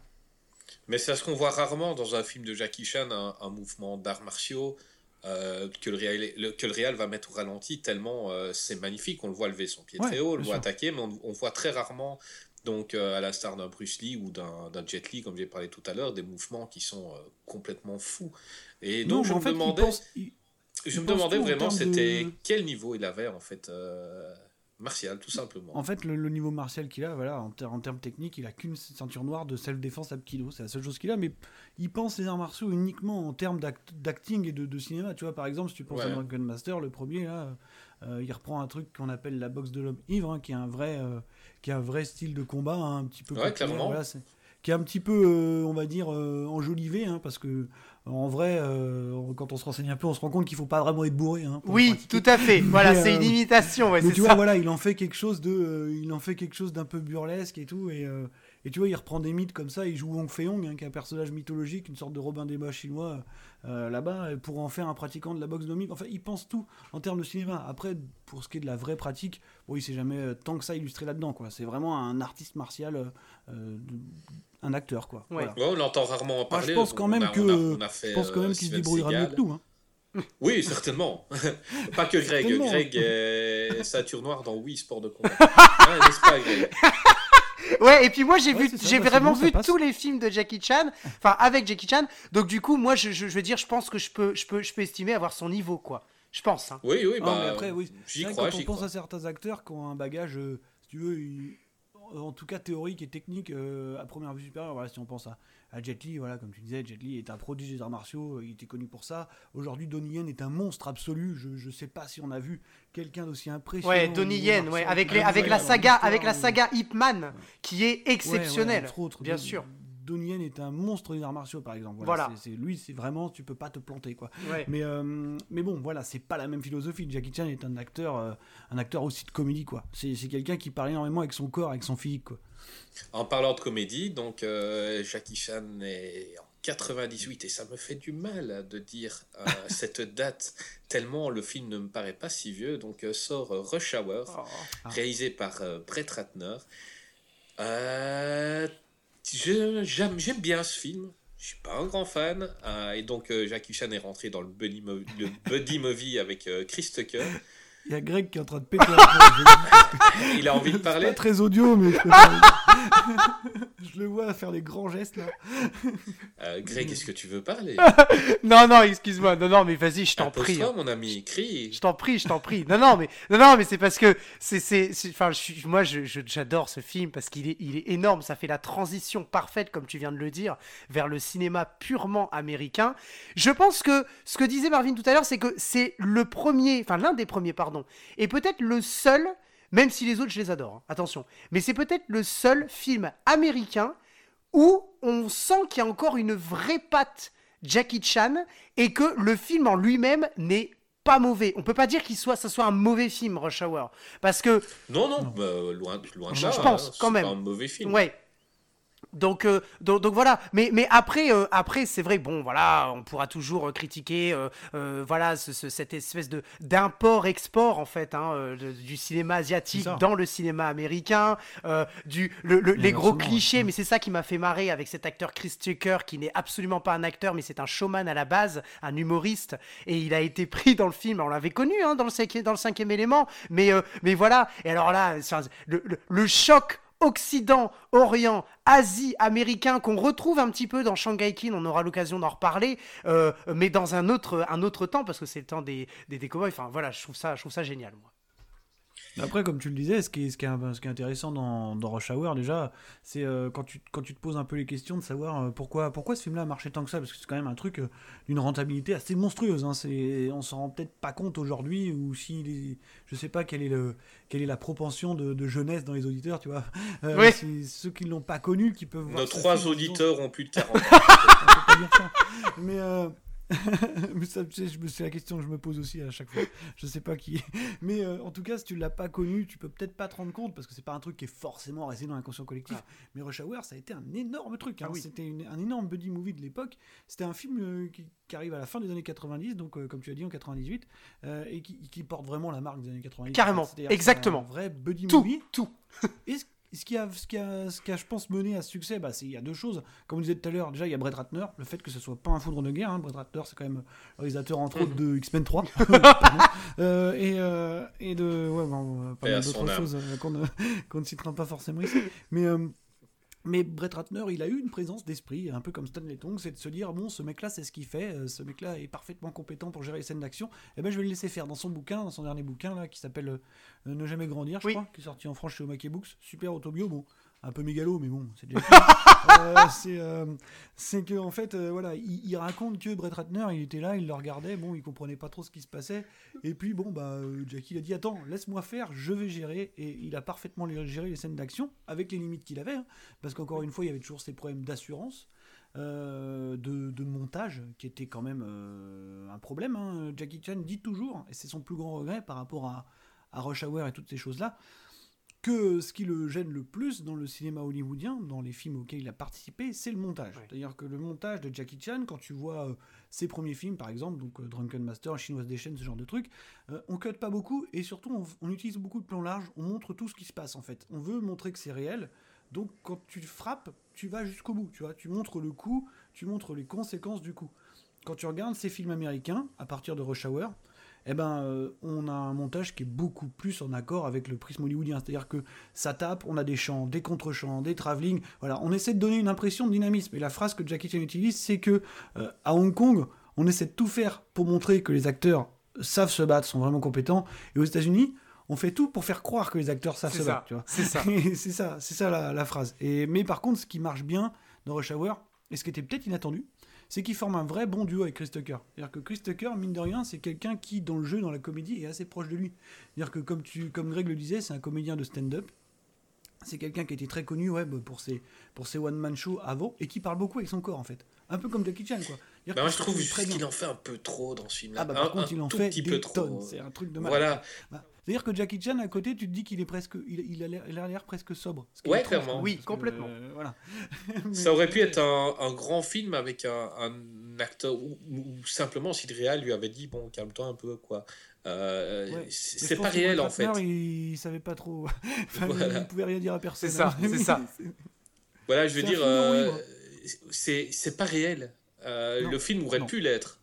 Aurait pu être. Même dans les scènes d'action, hein, quand, tu, voilà. quand tu regardes euh, c'est un film qui est pas qui est pas si réel que ce qu'a pu être euh, le reste de la filmo de Jackie Chan. Hein. Comme on le disait, il y a eu beaucoup de, de concessions faites sur les scènes d'action, euh, mm. euh, les assurances, le montage, les, beaucoup de choses qui ont été coupées. Donc euh, c'est pas ces scènes d'action les plus impressionnantes. Hein. Il n'y a pas de cascade vraiment dingue dans Rush Hour. Euh, il y, y, a quelques scènes impressionnantes, mais ah, la fin est assez impressionnante. Hein, ouais, quand il tombe sur le, sur le drapeau là, enfin c'est ouais, assez impressionnant. Mm. Et, et toi, Greg, ce film-là, est-ce que ça, ça, a dû être un de tes premiers, je pense, toi Exactement. Et d'ailleurs, je me demande même si c'est pas mon premier. Ma mère me l'avait acheté. Euh, je l'embrasse d'ailleurs, ma mère. elle, elle, me l'avait acheté en, en, cassette, édité encore une fois, je pense, chez TF1. Marvin peut-être me, me, me, contredira, mais je pense que c'est ça. Oh, a, je, je, pense que c'est ça. Voilà. À mon avis, ça. Et, euh, et effectivement, euh, j'avais adoré ce, ce, ce, ce, film. Un truc qui m'a énormément marqué dans ce film plus tard, parce que quand je l'ai vu, j'étais vraiment gamin, c'est le casting de ce film qui est énorme. Faut, je pense que mhm. dans tous les films avec Jackie Chan, il y a. Je, je, mets de côté les films asiatiques, je parle des films euh, hollywoodiens.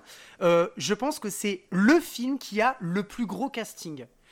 Pas forcément le plus le mieux. Avec, euh, il y a aussi Foreigner, mais Foreigner c'est différent. Puis Foreigner c'est Ouais, plutôt de la Il y a. Shanghai Kid, euh, peut-être Shanghai Kid 2, tu vois. Alors, euh, Shanghai Kid 2, oui, mais, ah, encore, mais c'est parce que Ça je se pense que comme on est sur une autre production, c'est hollywoodien, mais on est sur Ouais. une production spécialisée parce que c'est de Disney, Mmh. euh, je pense que c'est autre chose. Mais effectivement, oui, tu, tu as raison. Mais euh, effectivement, je veux dire, quand tu mets Jackie Chan, Chris Tucker, Tsima, Tsima qu'on retrouvera plus tard dans, euh, de, par exemple, la série 24 heures chrono qui joue le, le, comment, le terroriste chinois, euh, Tom Wilkinson, on ne présente plus, enfin, je veux dire, euh, sûr, voilà, euh, Ken Lung. Ken Lung qui jouera plus tard un rôle assez important dans la série Blacklist qu'on a connue actuellement. Elisabeth Peña qui en ce temps-là était connue pour ses rôles secondaires. Mark Rolston, Mhm. enfin je veux dire Rex Lynn qui avait joué dans énormément de films avec Rennie Harlin, enfin de Rennie Harlin, enfin et puis Chris Penn. Enfin je veux dire c'est le casting jusqu'- jusqu'au rôle Mhm. secondaire, il est monstrueux. Je, je pèse mes mots, Mhm. vraiment. Et donc, je pense que c'est ça aussi qui a fait le succès du film, c'est que le film était vachement bien joué, il était très bien amené, l'humour était relativement bien placé selon moi. La seule chose, c'est qu'on a un excès, comme tu l'as dit, hein, Chris. hein, je pense qu'on a un excès de, de, de Chris Tucker, mais euh, euh, je pense que c'est aussi son jeu, hein, je pense, Chris, non? Bon, il a déjà été un peu, il a déjà été plus, un peu plus dans la retenue et c'est un excellent acteur. J'ai oui. j'ai rien à lui reprocher, c'est un tout bon. C'est juste que dans ce film-là, je sais pas, il, il en fait un peu trop et c'était un peu, c'est un peu énervant. T'as envie de lui mettre des claques. Tu, Ah bah carrément, mais c'est c'est ça hein. Il y a la surenchère entre les deux, en fait. Oui, hein, donc, euh, oui. Entre deux acteurs qui sont extrêmement physiques, hein, donc euh, oui, oui, c'est sûr. Et Chris, Chris, est-ce que tu as, est-ce que tu as une, Chris, est-ce que tu as une scène qui t'a marqué dans ce film? Euh, oui, c'est une simple scène, mais euh, c'est dans, dans la salle de billard. Oh là là, oh là là, oh, cette scène Parce qu'il veut pas se battre, il s'excuse à chaque fois, Oui. mais euh, j'ai kiffé vraiment la scène où. où Je ne veux pas de problème. On comprend même pas pourquoi ils sautent tous dessus et pourquoi ils sont alors qu'il a il a juste dit un, un- et négro à- au patron quoi. Mais euh, il, il fallait mettre une- il, il fallait qu'on montre euh, que Jackie Chan était fort, il fallait qu'on le montre dès le début. Mais j'aime bien cette scène là parce qu'elle est simple mais efficace. Donc un endroit parfaitement défini, une petite salle et ça va vite et, euh, et on, on comprend que le mec il faut pas le faire chier. Euh, et vous avez vu les suites de Rush Hour? Je suppose que oui. Ah Vous oui. en avez pensé quoi des suites? Écoute, euh, pff, moi, je- moi j'aime beaucoup le 2, par exemple. Oui, Ouais, tout à parce Parce fait. que Rush Hour, c'est pas, un- c'est pas un one-shot hein, en plus, hein, c'est c'est des trucs C'est qu'on une continue à avoir trilogie, beaucoup ouais. de succès. hein. Je crois que le succès du 2 surpasse le premier. Oui, Ouais, actuel- une actuellement, il est performance, même hein. plus Ouais. vu que le premier. hein. Ça, c'est incroyable. hein. Ouais, Quand ouais, euh, ouais. ils sont passés récemment à la télé, et le 2, euh, euh, le 2 a eu euh, une, une assez forte audience. Oui, tout à fait. Ouais, c'est un, très gros succès le 2. Ouais. Après, euh, j'ai moins d'affinité avec le 3 parce que la formule s'essouffle assez vite. hein. Oui, J'ai aucun façon, souvenir du 3, mais vraiment. Bah, de- moi, moi, j'en ai très peu. Mais Voilà, c'est vrai je- que c'est une formule classique de buddy movie qui se recycle pas. Donc, euh, Ouais, c'est ça. Une fois que si tu veux le concept est acté, euh, la suite passe. Je pense que le troisième film est de trop. De toute façon, tout le monde s'en est rendu compte que le troisième film était de trop. hein. Donc, euh, donc voilà. Après, ce qui est, ce qui est important là-dedans, c'est que mine de rien, ça, ça, ça lui a permis d'avoir une espèce de franchise dédiée qui a permis de s'implanter euh, pendant tout son passage euh, et de lier, un- de lier une vraie amitié avec Chris Tucker hein, parce qu'on voit qu'ils sont encore assez proches. Oui, oui. Pourtant, dans le premier film, euh, Jackie Chan donc n'a pas aimé le premier film euh, et, avec euh, Chris Tucker, il ne se comprenait pas du tout. C'est-à-dire Non. qu'il se faisait les dialogues sans, sans comprendre euh, ce que ils l'autre disait. comprenaient pas, ouais. Ouais, c'est assez vrai. dingue, ça ne se voit pas à l'écran. Bah, à l'image un Euh, petit peu du film, parce qu'au début du film, Jackie Chan, il fait style qu'il comprend rien du tout à, à ce que Chris Tucker raconte, parce qu'il est toujours un peu dans Il dit ah, je, je comprends pas, mais qu'est-ce qu'il me veut lui Euh, Surtout cette fameuse scène où alors que Chris Tucker va se garer en plein milieu de l'aéroport sur la piste d'ATC.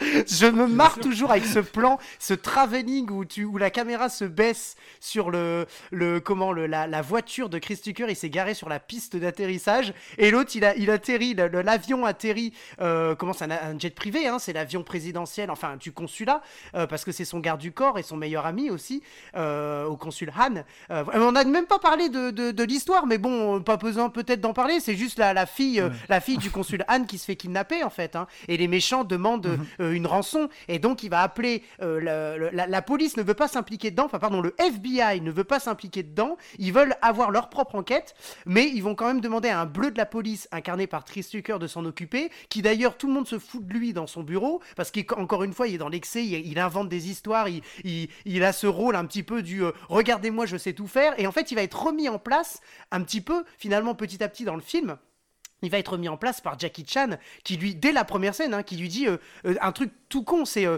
ne pas avoir en- en- envie de parler ne signifie, pas, ne signifie pas ne pas savoir parler. Moi, je laisse parler les gens qui aiment parler. Et c'est comme ça que je vois qu'ils deviennent des gros nazes. Enfin, je trouve, il- il- à chaque fois, à chaque fois, il, il te sort des répliques et il lui dit, enfin, c'est impressionnant, quoi. Et d'a- d'ailleurs, il y a une réplique qui m'a, qui m'a, qui m'a, qui m'a choqué, c'est quand il a dit, comment, quand il lui dit, tu vois, je te l'avais pas dit. Alors du coup, t'as supposé le contraire. Enfin, tu vois, alors que l'autre, comme il lui a pas dit, ça veut dire qu'il savait pas le faire. Enfin, tu vois, c'est, c'est, c'est, à chaque fois, on a, un- on a une espèce de jeu. Et comme tu dis, euh, Chris, tout à fait, hein, c'est à l'image du film, je pense, la mésentente. euh, je, parle- enfin, je pense que tu, tu seras d'accord. Ouais. Moi, j'ai un gag qui me fait euh, tout le temps hurler de rire, c'est le gag de la plaque de police. Où on voit euh, Chris Tucker qui donne sa plaque à Jackie Chan et qui dit si quelqu'un euh, vient, tu montes la plaque Bah oui. et il regarde et on voit la photo de Chris Tucker et, et Jackie Chan lui répond euh, ça ne marchera pas. Je suis plus petit que toi. et je, je kiffe ce gag. Ah, elle est Ouais, énorme. ce, qui est, ce qui est- ce qui est aussi euh, une réussite hein, quand même dans, Rush Hour et même dans les, suites et dans les, dans les autres films américains de Jackie Chan, c'est que au contraire de certains autres acteurs qui ont fait le voyage, il a conservé une espèce d'identité. C'est-à-dire que c'est toujours ce concept, tu sais, de, en français on dirait le poisson hors de l'eau. C'est-à-dire que c'est le, mec qui est inadapté à son environnement. Tu vois, il conserve son identité euh, chinoise, hongkongaise affirmée à ce moment-là. Euh, parce que voilà, il arrive aux États-Unis, euh, il, il rencontre Chris Tucker, qui est donc un mec, comme on l'a dit, qui en fait des caisses, hein, euh, voilà, autant dans la vie qu'à l'écran. Et donc, oui, là, ils ne se comprennent pas parce qu'ils voilà, ils sont juste incompatibles, a, a- a priori. Tu vois, c'est le tout le contraire, par exemple, d'un. euh, par exemple, je sais pas moi, de Antoine Fuqua qui utilise Choyun Fat dans euh, Voilà. Un tueur pour cible, Ouais. en essayant d'en faire un acteur américain quasiment, quoi. Forcément, ça ne peut pas fonctionner. Ouais. Donc, donc oui, voilà, il a conservé ça pendant son passage américain. Jusqu'au bout, jusqu'à The Foreigner, là, bah, euh, qui est plus vraiment un film américain pour le coup, mais on en Tout reparlera. à fait. Mais euh, jusqu'à The Foreigner, qui est encore. euh, un- il, a, il, il est ce qu'il est, quoi. Il est, il est un étranger dans un pays euh, hostile, quoi. Donc, euh, Ouais. c'est aussi une, une marque de réussite, même dans la comédie, ça fonctionne. Quoi. Et en 2000 euh, sort un autre buddy movie réalisé par Tom Day. Donc tu nous as dit, euh, Marvin, que tu aimais ce film. C'est le Shanghai Kid ou le Cowboy des Shanghai au Québec. C'est ça, c'est ça. C'est un autre buddy movie où il forme un autre duo, cette fois-ci avec un acteur peut-être un peu plus sobre que Chris Tucker, euh, qui est Owen Wilson, même si bon, lui aussi est un acteur assez, visuel, hein, quand même. hein, qui, Ah, il fait son beau gosse. Il fait son beau gosse. Ouais, voilà, c'est un peu ça. Voilà. C'est, un acteur de comédie que j'apprécie plutôt pas mal, Owen Wilson. Ouais, il est cool, il est cool, on a envie d'être son pote. Tout à ouais. fait. Absolument. Ouais, voilà, Absolument. Ça marche plutôt pas mal, quoi. Il y a des films avec Ben Stiller, Vince Vaughn euh, qui, qui marchent assez bien, je trouve, en termes de comédie, quoi. Donc, euh, ouais, Ah, il y a- ce film-là aussi, euh, qui est une production Buena Vista, donc euh, Touchstone, qui était, euh, comme euh, tu as dit tout à l'heure, Greg, une, une filiale de Disney, une formidable euh, boîte de production qui a produit Armageddon ou Pearl Harbor, entre autres.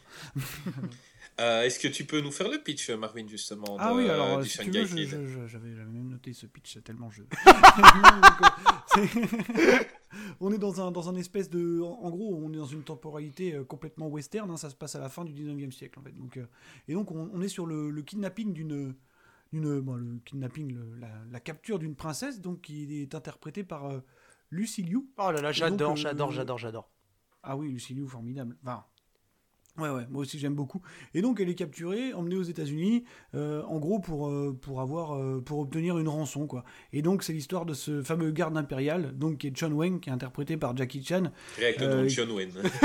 ouais, bah, à peine, John Wayne. Oui, c'est oui. ça. Chan Wai. qui est envoyé. Qui est envoyé sur place pour à la base hein, verser l'argent et puis récupérer la princesse et puis en gros partir sans faire d'histoire. hein. Bon après voilà il va se passer un tas de péripéties dont sa rencontre avec un espèce de hors-la-loi un peu, un peu raté, un peu foireux on peut le dire, hein, qui, s'appelle Roy O'Bannon et qui, qui est incarné par Owen Wilson. Voilà. Donc voilà le, le- le pitch de, de ce fabuleux Shanghai Kid. Ah, Bah, mais- c'est un film qui est plutôt sympa. C'est plus, voilà, c'est un film euh, popcorn, c'est un film feel good. Exactement. Euh, qui est encore, on a toujours le qui est encore réalisé par un mec un petit peu euh, en dilettante, hein, parce que Tom Day, euh, si on s'attarde deux secondes sur sa carrière, c'est pas non plus un gros tueur. hein, c'est, hormis Shanghai Kid, euh, d'ailleurs, il a pas fait euh, énormément de choses. hein, le- son dernier film en date, je sais pas si vous vous rappelez de ce formidable, euh, cette formidable comédie animalière qui s'appelait euh, Marmaduke. Euh, Oh non. Ah, je l'ai pas vu, moi. Je l'ai pas vu, mais je connais, ah oui, ouais, tout bah, à fait. Écoute, bah ça va, ça va. Tout Bah, va ne bien. le regarde pas. Voilà, donc euh, bon, voilà, c'est- quelqu'un qui, encore une fois, n'avait pas vraiment de, de, de- de- un bagage de malade, mais comme on l'a dit, hein, c'est là que Jackie s'épanouit le plus de toute façon. Il n'a pas besoin d'être extrêmement dirigé. Euh, de toute façon, il n'a pas eu de film aussi à son nom euh, aux États-Unis, hein, parce que tout simplement parce que être un acteur asiatique, hein, même jusqu'à aujourd'hui, comme on le voit, euh, un acteur ou un réalisateur asiatique, bah, c'est pas forcément un super avantage. Il y en a pas tant que ça qui sont imposés aux États-Unis, comme on l'a dit. John Woo, ça n'a pas tant marché que ça. Choi Ark non plus. Wong Kar Wai, peut-être un petit peu, mais le fait d'être un acteur, un réalisateur ou un scénariste asiatique pose toujours problème. Je pense vraiment que c'est pour ça qu'on lui a collé, euh, je vais pas dire des tâcherons, mais pas loin, pour réaliser des films qui sont pourtant à sa gloire. Hein. Mais, euh, mais voilà. Mais est-ce qu'il a déjà travaillé avec des grands réalisateurs? Je crois qu'il est choisi en fonction de la liberté qu'on lui laisse. considères comme grand réalisateur. Après, tu vois, par exemple, euh, ses premiers films à succès, ses premières comédies qui sont Le Chinois des chaînes et, et Drunken Master sont quand même réalisés par Yuan Whooping, tu vois, qui est quand même quelqu'un. Alors, euh, peut-être qu'en Occident, on le connaît plus comme euh, étant le chorégraphe, euh, directeur des combats de Matrix ou Thierry Dragon, hein, quand même, qui est quand même un, truc important sur le CV. Mais c'est aussi un réalisateur très important en Asie, quoi. Ou même Samung, hein, il, a été sous Samung, il a été sous Kong qui sont des mecs quand même euh, très importants. Euh, mais par exemple, je, je, Il a même tourné pour John Woo hein, quand, il faisait encore de la comédie. Hein, voilà, c'est ça, j'allais dire. Euh, j'allais finir à John Woo. je pense que Jackie Chan n'aurait pas accepté d'être filmé par John Woo sur les scènes d'action. les scènes auraient été à la John Woo, cutées, ralenties, et, et Jackie Chan n'a pas envie de ça. Bah, John Woo est un réalisateur qui s'inspire énormément du, film de Sab, quoi, de ce qu'on appelle le Wuxia euh, mhm. Parce que, voilà, en tant qu'assistant d'un des plus grands réalisateurs de Wuxia de l'histoire, qui était Chang Che, euh, il a complètement appliqué ça. Et c'est vrai que bon, ils n'avaient pas du tout, euh, je pense, la même vision des choses. Hein. D'ailleurs, bah, comme tu l'as dit, hein, quand ils ont tourné ensemble, John Woo était encore considéré comme ce qu'on appelait le titre honorifique de roi de la comédie, quoi, qui est revenu ensuite un peu à Stephen Chow. Bah, tu sais que je ne savais pas ça, et rien que pour ça, je suis content de t'avoir invité. John Woo a fait de la comédie, et il ah, bah, faut que. Une grosse, carrière de, de, de, comédie avant de, avant de basculer vers l'action. Et en, gros, de, le tournant, c'est le syndicat du crime, quoi. Vraiment, ouais. vraiment là, il s'impose avec Choi Ark euh, comme un réalisateur d'action, quoi. Mais avant, ouais, c'était, il était considéré comme le roi de la comédie quand il tournait pour. Euh, euh, bah, je crois que c'était pour la Show Brothers ou un truc comme ça, ouais. Hum, mais ouais. Greg, parle-nous un peu, toi, de ton ressenti devant le Shanghai Kid. Ah là là là là. Oh là là là là, je vais commencer comme ça dans tous les films, hein, je pense. Hein. Euh, Shanghai Kid, alors je vais être tout à fait honnête, je l'ai revu euh, hier, en fait. Euh, voilà, parce que ça faisait longtemps que je n'avais pas vu, pourtant, bon, je, m'en rappelais très bien, hein, je pense que ça doit faire au moins la dix millième fois que je l'ai vu. mais alors, je me rappelle, ma mère, encore une fois, je l'embrasse, elle m'avait acheté la cassette. Euh, et en fait, c'était euh, chez Disney Family. C'était une cassette blanche. Je sais pas si vous vous souvenez des Disney Family. Ils ont édité euh, Rasta Rocket. enfin, voilà, une cassette blanche, quoi. Non, nous, je suis en Belgique. On a découvert la télé il y a 10 ans. Ah oui, pardon, pardon, pardon, pardon, pardon. Ouais, ouais, bah oui, bah voilà. Mais en tout cas, nous, c'est chez nous, c'était comme ça, voilà. Et puis, effectivement. On, reçoit maintenant les, les VHS. et ah bah, tu vois, tu, vas, tu vas voir, celle-là, elle, elle, est pas mal. Ben, écoute, il y, en a un, il y en a un tout près, il y a une femme qui doit tourner quelque chose. ouais, vous avez encore des cinémas ouverts ou non? Oui, non, non, non, non, pas maintenant. Euh, je pense pas, les règles elles changent tout le temps. Non, non, les Même cinémas jusque chez vous, putain, jusque chez vous, merde. Ouais, t'imagines, hein. t'imagines. Non, non, ce, ce film, ce film, honnêtement, Shanghai Kid, j'ai adoré quand j'étais petit, je l'ai revu, je me suis encore marré. Euh, j'adore ce film. Euh, et, et, voilà. Mais en fait, ce, qui me, ce que j'adore dans ce film, et il y a un truc dont on n'a pas parlé, que j'adore parler quand on fait des, podcasts comme ça. On va faire la petite minute doublage. La petite minute doublage. Euh, Jackie Chan, c'est le premier film dans lequel Jackie Chan aura euh, un autre euh, comédien qui va le doubler avec une voix un petit peu plus comme ça, parce qu'il faut qu'il faut qu'on. Ouais, ils sont trois. voilà, exactement. Mm. Et d'ailleurs, mm. voilà, on, on, essaie de ressortir un peu son côté on va dire, peu ou prou asiatique dans son accent. Et c'est l'énorme l'énormissime Guy Chapelier, qui a d'ailleurs, c'est la voix de mhm. Futé dans l'agence touriste, si vous voulez euh, resituer un petit peu ça. Et euh, euh, voilà, il y a effectivement le, celui qu'on connaissait, c'est William Corinne, le, doubleur, pardon, le comédien exerçant l'activité du doublage, on dit pas doubleur. voilà, dans. Ta gueule, ta gueule, Voilà, voilà, je m'en doutais que tu allais dire ça.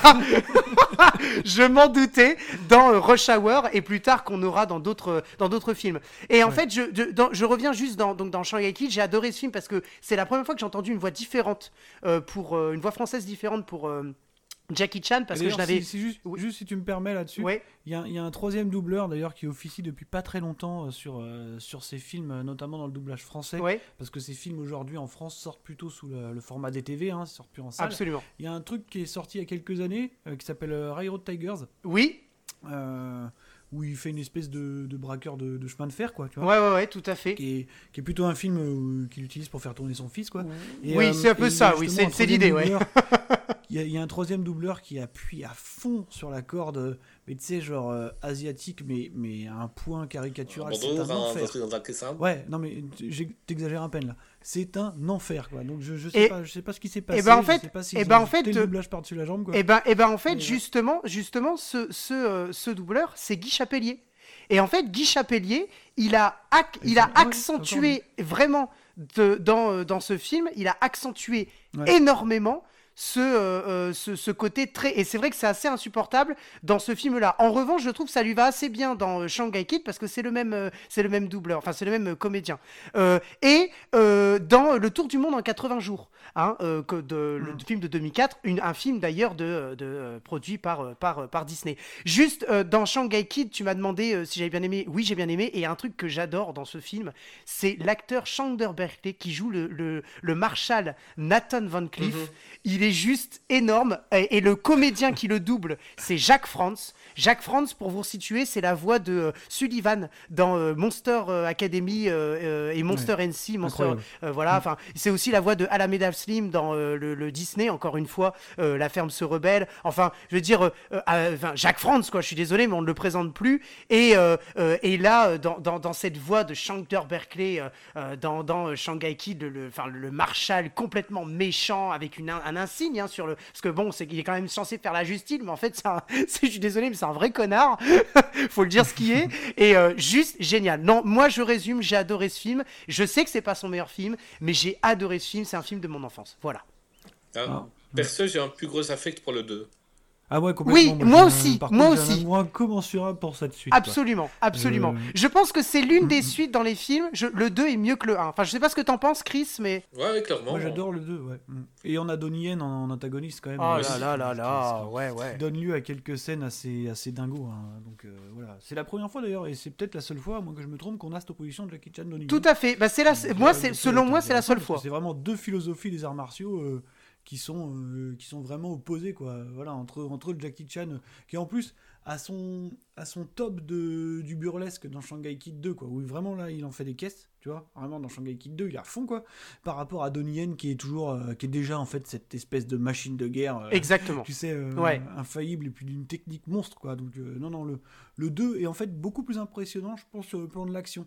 Je trouve vraiment que l'in- l'intrigue, de toute façon, des deux Shanghai Kid n'est pas hyper intéressante et, et dans les films où officie Jackie Chan, en général, l'intrigue, de toute façon, est secondaire, hein, c'est avant tout un cinéma visuel. Oui. Mais alors, euh, Shanghai Kid 2, en termes d'action, est complètement dingue, quoi. Vraiment. Et moi, j'adore le- beaucoup, hein. Le passage où. euh, donc, en arrière-plan, on entend souvent parler de Jack l'Éventreur. Ouais. Et puis, il y a la sœur de Jackie Chan qui est énervée. À un moment, elle marche de mauvaise humeur. euh, la nuit, il y a un gars qui arrive Bonjour, mademoiselle. Et en trois secondes, c'est elle qui a, qui a tué Jack l'Éventreur. Ah oui, non, mais c'est ça. En énorme. trois secondes, elle lui pète Excellent. gueule. Et, et donc, en fait, si Jacques l'Éventreur a disparu, c'est grâce à la sœur de Jackie Chan. Et, euh, rien, que, rien que pour ce, ce gag-là, euh, c'est énorme. Moi, c'est un truc, j'y crois, quoi. Voilà. Ah oui, j'ai envie d'y croire. envie Ah, mais bien croire, sûr. si, Bien sûr. si historiquement un Chinois à cette époque-là, il aurait peut-être pas survécu longtemps euh, quand on sait un peu, on connaît un peu les Américains, leur racisme, mais euh, on a envie d'y croire et c'est bon enfant et c'est fun et on s'amuse bien. Dans ce film-là, un dans autre ce film. euh, Ah ouais. Vas-y, vas-y. Non, pardon, je disais dans ce passer à film. la suite parce qu'on Dans, à ce, tard. fi- dans ce film-là, Shanghai Kid 2, il y, a un- il y a un truc que j'ai adoré, c'est le combat dans le musée de Madame Tussaud. En fait, c'est oui. pas c'est pas le combat en lui-même, c'est juste de voir le musée quoi. Ils se battent dans un musée. c'est juste ça qui m'a fait kiffer en vrai. Voilà, tu m'avais fait, tu m'as fait niquer ma transition. J'allais dire un autre film bon enfant, euh, c'est euh, Karate Kid. Ah oui, c'est vrai, ouais, ça, merde. Ah merde putain. Euh, Et on peut pas on peut pas regarder, on peut Eh pas ben, parler de, de. Shanghai Kid là? Et en fait, si un jour tu fais une émission sur Choyun Fat, tu es obligé de parler Dragon Ball Evolution, en fait, c'est ça l'histoire. Ben, ah mais, mais clairement, je peux pas, je peux pas rater euh, Ok, Shoyun d'accord. Fat en Tortue Géniale. C'est Ouais, euh, le, le la plus. Tortue non, a- Géniale, qui est a- un personnage d'ailleurs, hein, glissons-le, qui est totalement inspiré de Jackie Chan. hein. Ah clairement. Ah oui, Jackie Chun. Hein, Jackie Chun. Oui, quand il, quand il y a le tournoi, euh, c'est Jackie Chun. Ça, ah ouais, bon, il a moins le côté Jackie Chan a moins ce côté pervers. Euh, voilà, et il utilise aussi la technique euh, du Drunk Master, donc clairement. Karate Kid, écoute, t'as l'air de détester ce film, et moi, la, le seul affect que j'ai pour ce film, trop long, trop à la gloire du fils de, de Will Smith. Oui, oui, oui. L'affect que j'ai pour le film, c'est l'interprétation de Jackie Chan que je trouve assez touchant dans le film. Euh, et je ne l'avais pas encore vu dans un film. Déjà, il est, il est devenu un maître. Donc, autant dans les films avant, c'était toujours le l'actionneur, le, héros. Mm, mm. Là, ça devient le maître, tout doucement, comme, euh, comme la suite de sa carrière. Et, euh, et, je le trouve assez touchant. Donc, euh, Karate Kid, euh, bah, pour ceux qui n'ont pas vu, c'est un jeune afro-américain qui part avec sa mère vivre en Chine. Et là-bas, ben, il y a les enfants qui se moquent de lui. Et il va se faire entraîner par Jackie Chan, qui est le gardien d'un immeuble, le, le réparateur, enfin, qui est aussi accessoirement un maître de kung-fu. Mhm. et, et voilà. Donc, c'est un film que j'ai plus envie de revoir. Euh, c'est beaucoup trop long, c'est beaucoup ah trop long. Je veux dire, il aurait duré euh, une heure en moins, j'aurais été content. Euh, mais j'avais vraiment envie de parler de, l'interprétation de, Jackie, qui est vraiment en nuance, qui est touchant, qui, qui, qui peut faire même limite pleurer à un moment. Mhm. Franchement, il est Là-dedans, il m'a épaté. Toi, Greg, t'en penses quoi du Karate Kid qu'on se dispute avec Marvin? Euh, Non, le, c'est bon. Moi, je coupe. Hein, non, alors honnêtement, je vais, je vais te dire un truc. Je vais te dire, il y a deux films que je n'ai pas vraiment appréciés euh, avec Jackie Chan, mais son interprétation est intéressante. C'est Karate Kid euh, j'ai pas vraiment apprécié ce film. Euh, déjà parce que j'avais vu les anciens euh, Karate Kid et le 1, le Karate Kid 1 est juste génial. Enfin, moi j'ai adoré. C'est très vieux. Enfin, c'est assez. Ça et assez... regardez Cobra Kai. Mais. mais... Paraît-il, paraît-il. J'ai pas encore. Ouais. Mais. Eh ben, mais tu, quittes le podcast maintenant. Mais. mais... Désolé, Greg, vas-y. Non, mais, non, mais honnêtement. deuxième film, j'ai peur. honnêtement, honnêtement, je n'ai pas très vraiment apprécié ce film pour deux raisons. La première, c'est que j'ai trouvé le film euh, ce qui n'a rien à voir par. Je vais pas faire la comparaison avec le, premier, hein, Karate Kid 1. Non, on est sur ce film-là. Un, je l'ai trouvé très long. C'est ce que tu as dit, euh, Chris. Euh, j'ai trouvé que ça avançait pas trop, c'est assez long, enfin bref. Et il y a une, une deuxième chose qui m'a ennuyé, mais en fait j'ai bien aimé en même temps. C'est que Jackie Chan, en fait, n'est pas l'objet du film. C'est ça qui m'a un peu, euh, euh, un peu déçu. Même si j'avais déjà vu des films avec Jackie Chan où il jouait pas non plus le rôle, le rôle premier, mais ça m'a un peu déçu. Et puis c'est surtout que j'ai eu un peu de mal à l'accepter, mais il faut finalement, c'est de le voir basculer tout doucement du côté du, du, du maître plutôt que de l'apprenti. Moi qui ai adoré les films dans lesquels il était jeune, insouciant, innocent, je dirais, apprenti. Il apprend, dans les premiers films, il apprend à se battre. Il a souvent des maîtres. Et là, c'est lui qui devient le maître. C'est exactement ce que tu disais, euh, euh, euh, Marvin. Et là, on a un Jackie Chan qui devient vieux. Alors, il a quand même vachement bien vieilli avec la petite moustache qui est très moche d'ailleurs, les quelques cheveux blancs. Mais voilà. Mais voilà. Et en fait, c'est c'est pour ça que je n'ai pas aimé ce, film. Après, il y a un autre truc aussi que j'ai pas aimé, c'est vraiment, je suis désolé, hein, mais je, n'aime pas du tout l'interprétation du gamin euh, Jaden Smith. C'est un film pour le montrer lui. J'ai pas du tout apprécié. Euh, euh, autant je veux bien, voilà, il joue avec son père dans After All et le film est pas trop mauvais. Autant dans. moi, je me casse. non, Marvin, excuse-moi, je te laisse parler parce que je pense que tu as besoin de te défouler. Vas-y. non, non, non, non, juste, juste, juste en fait pour rebondir là-dessus c'est un projet où il faut savoir qu'il s'est un peu fait enfler euh, Jackie Chan sur ce coup-là parce que parce que euh, en fait il, avait dans l'idée euh, après ce duo qu'il avait formé avec Chris absolument de collaborer avec Will Smith quoi. Il le dit dans son dernier bouquin d'ailleurs et c'est un, un, projet que Will Smith lui a vendu comme un film où il devait jouer tous les deux. Euh, parce que Will Smith, alors c'est vrai qu'il est un peu perdu de sa superbe, hein, justement, ces dernières années quand même. C'est devenu une espèce de symbole de, mégalomanie euh, assez dingue. Et puis bon, là, là on, on, entamait les années 2010, il commençait un peu à péter les plombs, justement, avec euh, After Earth, là, toutes ces conneries-là. qui est très nul, Greg, qui est très nul. Oui, non, mais je, je, te, je te parle des effets, etc. je te parle pas du synopsis et de, l'interprétation. c'est une saloperie, ces films. non, mais c'est pas, c'est pas le pire qu'il ait fait de ces dernières années, hein, quand même. Et dans Final Cut, ça a été le pire Shyamalan. Je crois que ça avait été choisi comme ça. J'ai un doute, mais je crois. Euh, et ouais, du coup, en fait, euh, il s'avère que, bon, bah, pendant la production, il se rend compte qu'il va pas jouer avec Will Smith, mais qui va jouer avec Jaden Smith. Voilà. Donc il s'y attendait pas tant que ça. Et effectivement, comme tu le disais, Chris, c'est un film euh, euh, qui est produit par papa, qui tente de faire de Jaden Smith, euh, ouais, son successeur. Je, je, alors, je peux, je peux pas trop m'avancer, mais je suis pas sûr que ça se passe si bien. Euh, là, à terme, on n'y arrivera pas, hein. à mon avis. Enfin, les, les- les quelques, les, quelques, les quelques petites incursions qu'on a eues pour l'instant sont pas hyper convaincantes. C'est vrai qu'en plus, il, bon, il est pas au top dans ce film-là, mais c'est compliqué. hein. C'est un rôle compliqué qu'il a. Pourtant, Après, il s'est euh, donné, hein, pendant un an, il s'est entraîné pour avoir un assez bon niveau. Et le, gamin et je trouve que par contre, il se débrouille pas mal. Ça va encore. Enfin, euh, tu vois, dans les scènes d'entraînement, je trouve qu'il est pas si mauvais. C'est pas, c'est pas ça qui me Mhm. gêne, moi. C'est vraiment, c'est vraiment les espèces de scènes un peu larmoyantes là où vraiment ça colle pas, ça marche pas, quoi. Mais euh, Ouais, c'est vrai. Ouais, c'est- compliqué. Et tu parlais justement, euh, Greg, du fait que Jackie Chan soit devenu le, le maître, en fait. Le, c'est le miroir de, de Drunken Master, quoi, où il était l'apprenti de, de. euh, Je sais plus comment s'appelle le maître, mais euh, l'acteur, c'était le, le père de Yuan Whooping, hein, d'ailleurs. Oui, ouais, ouais, tout Et, à fait. ouais. Et ouais, il est devenu le maître, euh, le, le maître chinois, quoi. D'ailleurs, c'était le titre français de Drunken Master. Voilà, et c'est ce que j'allais Ce dire. c'est que ça lui. C'est ça. C'est que- c'est qu'en fait, c'est ce qu'il dit maintenant, c'est que c'est aussi le- l'espèce de tendance qui a commencé, enfin, qui a même achevé de lui faire prendre ses distances avec l'industrie hollywoodienne, quoi. Déjà, il a eu du mal à diriger, à digérer euh, bah, l'histoire, euh, l'histoire avec Will Smith, quoi, parce que voilà, euh, il avait, il avait ce projet de tourner avec lui, bon, ça s'est pas fait, ça se fera certainement pas. Et en plus de ça, dans la foulée de, Kara- de Karate Kid, on a commencé à lui proposer que ces rôles-là, en fait, de d'espèces de, de, action- de héros d'action vieillissants, de maître chinois, c'est lui qui dit, on ne me propose que des rôles de maître chinois, et lui, il voulait plus jouer ça. quoi. Ah bah bien sûr, Donc, euh, bien sûr. C'est aussi une des raisons pour lesquelles on le voit plus dans des blockbusters hollywoodiens et pour lesquels il déclare qu'il ne jouera plus. Euh, il peut y avoir des exceptions, on va peut-être en parler un peu après, mais il ne jouera plus dans ce genre de, dans ce genre de truc. Quoi. Il a plus Ou de alors, s'il y joue, s'il y joue, euh, Marvin, c'est ce que tu dis, s'il y joue, il bascule plutôt dans un autre type de nuance, rôle. Que, En fait, c'est son jeu d'acteur qui se l'a tran- pas dit. Voilà, ou son personnage, c'est son personnage qui va changer. C'est plus le euh, chinois qui arrive et hop, voilà là là, il fait Mm. des trucs et, et il est content et dans Rush Hour. Enfin, je veux dire, c'est autre chose. S'il bascule, s'il revient dans un film comme ça d'action, et on aura l'occasion d'en reparler parce que je pense que c'est celui juste après euh, dans notre Bah liste. oui, Euh, mais effectivement, on a un autre rôle. On a un autre personnage parce qu'on a une autre interprétation. Et moi, c'est, je trouve, c'est là où il excelle. C'est une interprétation de Bah, en plus fait- en plus dramatique. C'est là où c'est inté- ça fait, devient intéressant que, pour lui. que Jackie Chan, dans sa vie, dans sa vie, il a deux grands complexes qui sont connus, hein, qui déclare lui-même. Le premier, c'est de ne pas savoir lire ni écrire. Ah ouais. Euh, donc à l'heure actuelle, euh, voilà. Euh, et le deuxième, c'est de ne pas être considéré comme un véritable acteur. C'est-à-dire que Jackie Chan, du point de vue, euh, alors peut-être moins en Chine et à Hong Kong, mais en tout cas d'un point de vue occidental, c'est un petit peu le pitre, c'est un peu l'acteur de comédie, tu sais. euh, c'était, j'ai envie de dire le Pierre Richard de Hong Kong. Quoi. Voilà, c'est ça, Euh, c'est ça. C'est un peu comme ça.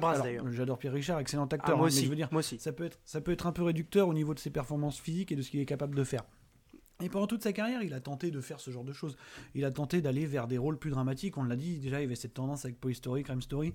Il y a même un film assez récent qui s'appelle The Shinjuku Incident, où il a aucune scène d'action. Ah voilà, Vraiment ah là là là, ce film, ce 100% film a marqué, hein. ce film a marqué. Ouais. Il y a aucune vraiment- scène d'action. Il ne mal. sait pas se battre dans ce film. Il ne sait pas se battre. Non, il ne sait pas se battre. Et, euh, et, et- et voilà, ouais, il, il- c'est un de ses grands complexes, c'est de pas avoir, euh, de, de pas avoir été considéré à, à juste titre, voilà, selon lui, comme un vrai acteur dramatique. hein. C'est pourtant un acteur de formation. On a parlé de la China Dra- Drama Academy. C'est un acteur, hein, euh, voilà. euh, de formation. Donc euh, ouais, il a pas eu trop l'occasion de montrer ses vrais talents dramatiques pendant sa pendant sa jeunesse. Alors je vais pas te dire que c'est un excellent acteur, ça on peut pas on peut pas tant que ça le, le dire, on sait pas, il a pas eu tant de rôles comme ça. Même si dans Karate Kid, il est pas ridicule hein. là on est d'accord. Ah oui, Mais oui. euh, Oui, mais voilà, c'est plus vers ce genre de choses qui voudrait tendre en Occident parce que ce qui est paradoxal, c'est qu'en Asie, ils continuent euh, quelque part d'avoir des rôles un petit peu de, de pitre hein, quand on pense au dernier film où il y a le troisième Armour of Gold, la Chinese Zodiac qui est un petit peu euh, petit peu délicat quoi. Mais, ouais, euh, ouais, mais le film il est rigolo, ce c'est un film de famille, c'est un film de famille. Le CZ12 il est sympa parce que Chinese Zodiac, le Ouais. CZ12 il est sorti en 2012. Euh, CZ12 il est sympa parce que euh, t'as quand même euh, encore une fois, oui, le film est pas exceptionnel, mais t'as encore une fois, si tu retrouves le Jackie Chan que tu un tu aimes et deux, lui il est dans son son environnement. Et après, il faut pas oublier, il faut pas oublier une chose, c'est que le contexte euh, chinois, puisque désormais, on l'a dit, hein, Hong Kong est réannexé à la Chine depuis 97, Ouais, Ce qui veut dire que pour qu'un film sorte, il faut qu'il soit financé par euh, une partie du gouvernement chinois, il faut qu'il passe la censure chinoise, qui est extrêmement agressive. Donc c'est-à-dire que ces rôles un peu plus nuancés, euh, qui peut se permettre d'avoir en Occident, il peut pas les avoir là-bas. Là-bas, il doit rester une star d'action, il doit rester neutre, il doit rester lisse. Il n'y a pas le choix, quoi.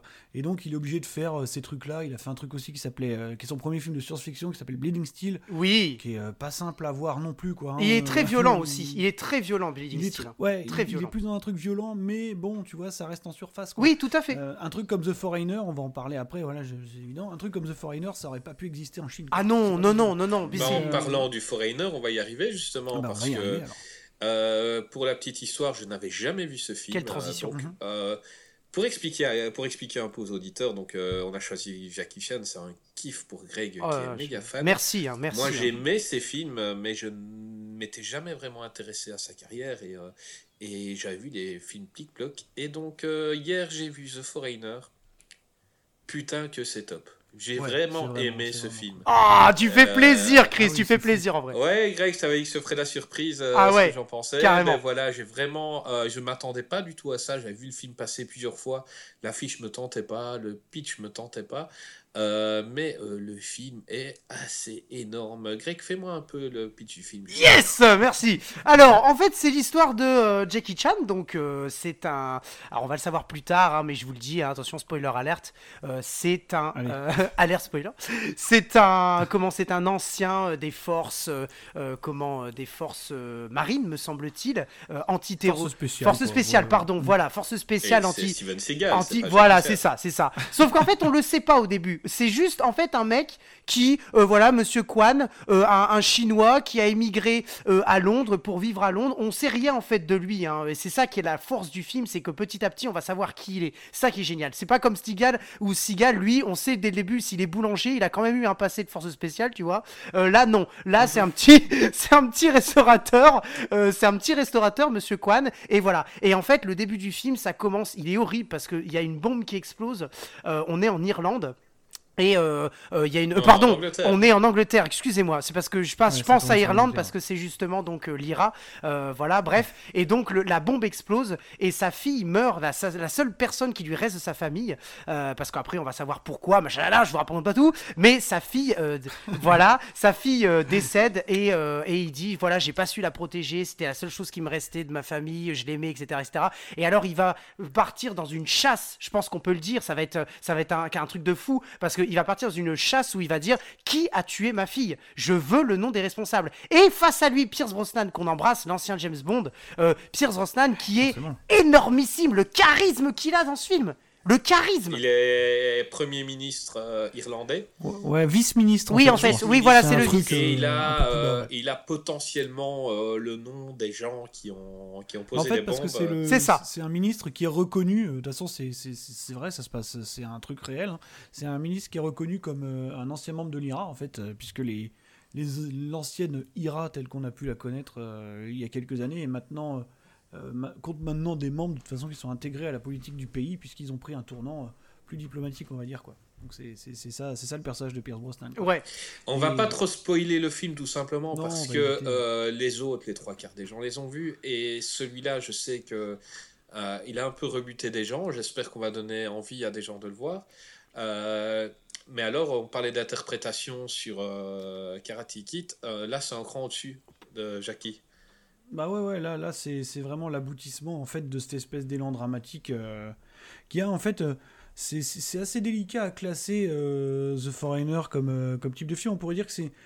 Moi, je le vois un petit peu comme, tu sais, tous ces thrillers qui seraient des thrillers un peu post-Taken. Tu vois ce que je veux dire oui, absolument. Ce sont des espèces de, de revenge movie où on s'amuse à faire revenir d'anciennes stars d'action ou pas, hein, puisque Liam Neeson n'était pas une star d'action avant Taken. Oui, c'est ça. Pour, pour être un peu là, tu sais, comme des vieux briscards, des vétérans qui vont reprendre un petit peu le chemin de la guerre une dernière fois, quoi.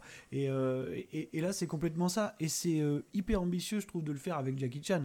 Euh, parce qu'en fait, il se passe un truc, et c'est une phrase qui est souvent répétée dans le film, c'est que Jackie Chan, dans ce film, avant qu'on découvre tout ce que, tout ce que Greg nous parlait avant, eh ben, c'est, il joue quoi? Il joue un Chinois de 60 ans, en fait. Et c'est comme ça qu'on le présente à chaque fois. C'est ça. C'est qui c'est? Bah, Je sais pas, c'est un Chinois de 60 ans, alors il fait tout péter, on sait pas pourquoi. Il a personne et l'ont- ils l'ont vieilli pour le film, c'est-à-dire que Ils l'ont vieilli, ouais. Et il, puis, il marche, est, euh, il marche comme un petit vieux euh, il et marche donc comme un euh, petit vieux. Il et- est plus le combattant qu'il était. C'est ça. Voilà. Tu vois, euh, en tout cas, c'est suggéré comme ça. Euh, il est vraiment au bout du rouleau, c'est voilà, c'est peu de le dire quoi. Et, et, en fait, si je devais juste retenir un truc, bah déjà, c'est faut quand même dire que c'est réalisé probablement par le meilleur cinéaste qui ait jamais eu euh, à ses côtés, c'est Martin Campbell, qui a une carrière un peu paradoxale, hein, parce que euh, parce que c'est quand même le réalisateur de bon GoldenEye et surtout, je pense, Casino Royale, qui doit être un des, à mon sens, un des James Bond les mieux mis en scène de. Voilà, on est d'accord, on est d'accord. Ouais. Voilà, euh, et, et euh, bon, euh, qui peut aussi réaliser le Masque de Zorro ou Green Lantern, mais bon, bref, passons. Voilà. Au Masque de Zorro, il n'était pas raté, il n'était pas raté. C'était un bon film quand même, le Masque de Zorro. Non, non, ça va, ça va. Mais tu vois, c'est pas, pour moi, ça, c'est voilà, je, le, retiendrai en tant que réalisateur de Casino Royale. Oui, ah bah oui, mais là, là, tu ne joues pas dans la même course, c'est pas le même type de film non plus. Et en fait, il fait quelque chose de, je, pense, très malin dans ce film, c'est qu'il détourne totalement les codes justement de, ce qu'on pourrait définir comme le Jackie Chan movie. Donc c'est euh, cette utilisation des décors pour en faire quelque chose d'hyper violent, qui va complètement à l'encontre de, de, de ce que ça représentait avant. Tu vois, il y a certaines scènes où justement on utilise des éléments du décor. Euh, alors les scènes d'action sont pas si nombreuses que ça dans The Foreigner, hein. il y en a pas tant que ça, on peut en retenir euh, peut-être deux ou trois marquantes entre autres. Oui, c'est ça. Et où, on va se frapper dessus avec des tables, avec des bouts de bois, avec des trucs, mais là, c'est dans, dans une optique de, de tuer vraiment, quoi. quasiment, c'est hyper violent. Quoi. Mm. On, on, voit, il y a une espèce de montée exponentielle de la violence où vraiment, au bout d'un moment, c'est quelque chose qu'on n'avait pas tant que ça vu à l'écran. Le personnage de Jackie Chan, il va vraiment chercher à tuer. quoi. Euh, clairement quoi tu vois déterminé et tout ce qu'il a en fait dans ce film c'est sa détermination quoi et il est vraiment voilà il veut aller jusqu'au bout et il veut vraiment leur faire du mal quoi c'est pas euh, vas-y je rigole je t'humilie je te mets la tête dans la dans, dans, le caca et puis voilà quoi non non là c'est vraiment euh, voilà il veut les tuer et c'est quelque chose qu'on n'avait pas tant que ça vu au cinéma quoi et on peut se rendre compte justement de, de la portée dramatique qu'il est capable d'avoir. Là, je trouve que ça marche vraiment super bien. Et à côté de Pierce Brosnan, qui est lui aussi, hein, d'ailleurs, à moitié, j'ai l'impression que je, le trouve un petit peu de, comment on pourrait dire, désiconisé, tu vois. Ouais, mais c'est un monstre de charisme quand même dans ce film. Carrément, mais dans le sens où tu vois, il, on voit que c'est un grand il a l'air un peu usé quand même, tu vois. C'est volontaire, hein, mais euh, en tout cas, il les mérite pas à côté de lui, quoi. Clairement. Euh, clairement, il est complètement dedans et c'est surprenant. Et pour moi, c'est carrément un des meilleurs films de aurait dit, On nous, aurait dit avant une confrontation euh, Jackie Chan-Pierce Brosnan, on se serait pas attendu à ça du tout. Euh, c'est assez impressionnant, Greg, dis-moi. Ah ouais, non, mais c'est mais clairement. Et puis alors, on parlait tout à l'heure, le, jeu d'acteur, mais le, jeu dramatique. Et c'est là où tu mm. commences à voir un vrai Jackie Chan. Il n'y en a pas eu beaucoup des films dans lesquels il jouait un rôle dramatique. On parlait de Police Story tout à l'heure.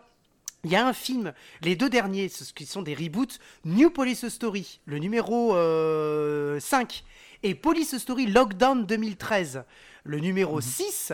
Euh, enfin le sixième volet, en fait ils n'ont pas de numéro parce que c'est des reboots, euh, le rôle mais dramatique le visage, en plus une coupe de cheveux très ride, très rigide. Tu parlais tout à l'heure, euh, Marvin, des plans dans dans j'allais dire Casino Royale tu vois c'est un joli lapsus dans dans The Foreigner tu parlais de, de l'utilisation du, du décor t'as vu les plans de Martin Campbell? T'as vu les plans hyper rigides, hyper froids, dans un environnement hostile. moi, j'ai une scène en tête, c'est la scène dans, le, dans les bois, quand il, fait exprès de mmh. poser les bombes et il les attire dans les bois. En fait, il les attire pour les tuer. Il les attire pas pour faire mumuse. Il les attire dans des bois. Il a construit des pièges partout. mais c'est ça. Il a construit des pièges partout. Euh, euh, il, les tue et, et, et il utilise. Enfin, en plus, en plus, les, les bois sont quand même. Le, le, paysage est quand même beau. En fait, non, c'est pas beau, mais je veux dire, la couleur est belle parce que tu as le marron des, des, feuilles qui ressort, tu as les, les branches qui sont finalement des armes, parce que euh, c'est comme ça qu'ils tuent euh, les, les, mecs qui viennent. Il y en a un qui se prend un caillou par terre. Enfin, je veux dire, les, les, si tu veux, je trouve que le, le, montage, la réalisation, mais surtout la mise en scène et les décors, les plans euh, en fait, c'est tout est froid, tout est rigide. Et puis la, photo, la photo est super. Ah oui, c'est ça. C'est cette espèce de truc un peu monochrome là, euh, justement, plein de gris et plein d'espèces de teintes de bleu là, où c'est vraiment en fait le, le symbole. Mais ça fait, fait tellement dramatique, tellement dramatique. C'est ça en fait. C'est tellement froid, c'est violent, c'est dramatique. Et dans tout ça, on a, on a un Jackie Chan qui est foudrage qui est mhm. euh, euh, au bord des larmes. On, a, on vient de le dire, il a été vieilli. Et effectivement, il fait vieux. Euh, c'est vraiment le vieux pépé. Mais en fait, sitôt qu'il il prend sa, fourgonnette au tout début du film et il dit Mais je vais retrouver les, les ceux qui ont, qui ont tué ma fille. Quand il prend sa fourgonnette et qu'il part, enfin, ça te prend un truc, je veux dire. Et, et ça m'a ça fait la même chose quand j'ai regardé Police Story Lockdown 2013. J'ai vu un Jackie Chan dramatique. J'ai vu un Jackie Chan perdu. J'ai vu un personnage, parce que c'est pas Jackie Chan, c'est le personnage qu'il incarne, un personnage qui était, qui était, euh, euh, euh, qui, qui- qui était dans, dans un monde violent et qui assumait lui-même sa propre violence. Parce que selon lui, elle était justifiée. Enfin voilà, moi c'est c'est le résumé que je ferai, euh. Chris. Vas-y. Bah, moi, j'ai une scène en, en tête qui, est, qui, qui n'est ni action ni rien, c'est quand il rentre dans la chambre de sa fille Mhm. et qu'il regarde. Et c'est une scène où pendant trois minutes, il regarde et c'est là qu'on voit à quel point il a évolué au niveau acteur. C'est qu'il aurait fait ça en début de sa carrière, la scène n'aurait pas eu beaucoup d'impact. Et là, on est avec lui, on a mal pour lui, euh, on le voit regarder euh, chaque objet. euh.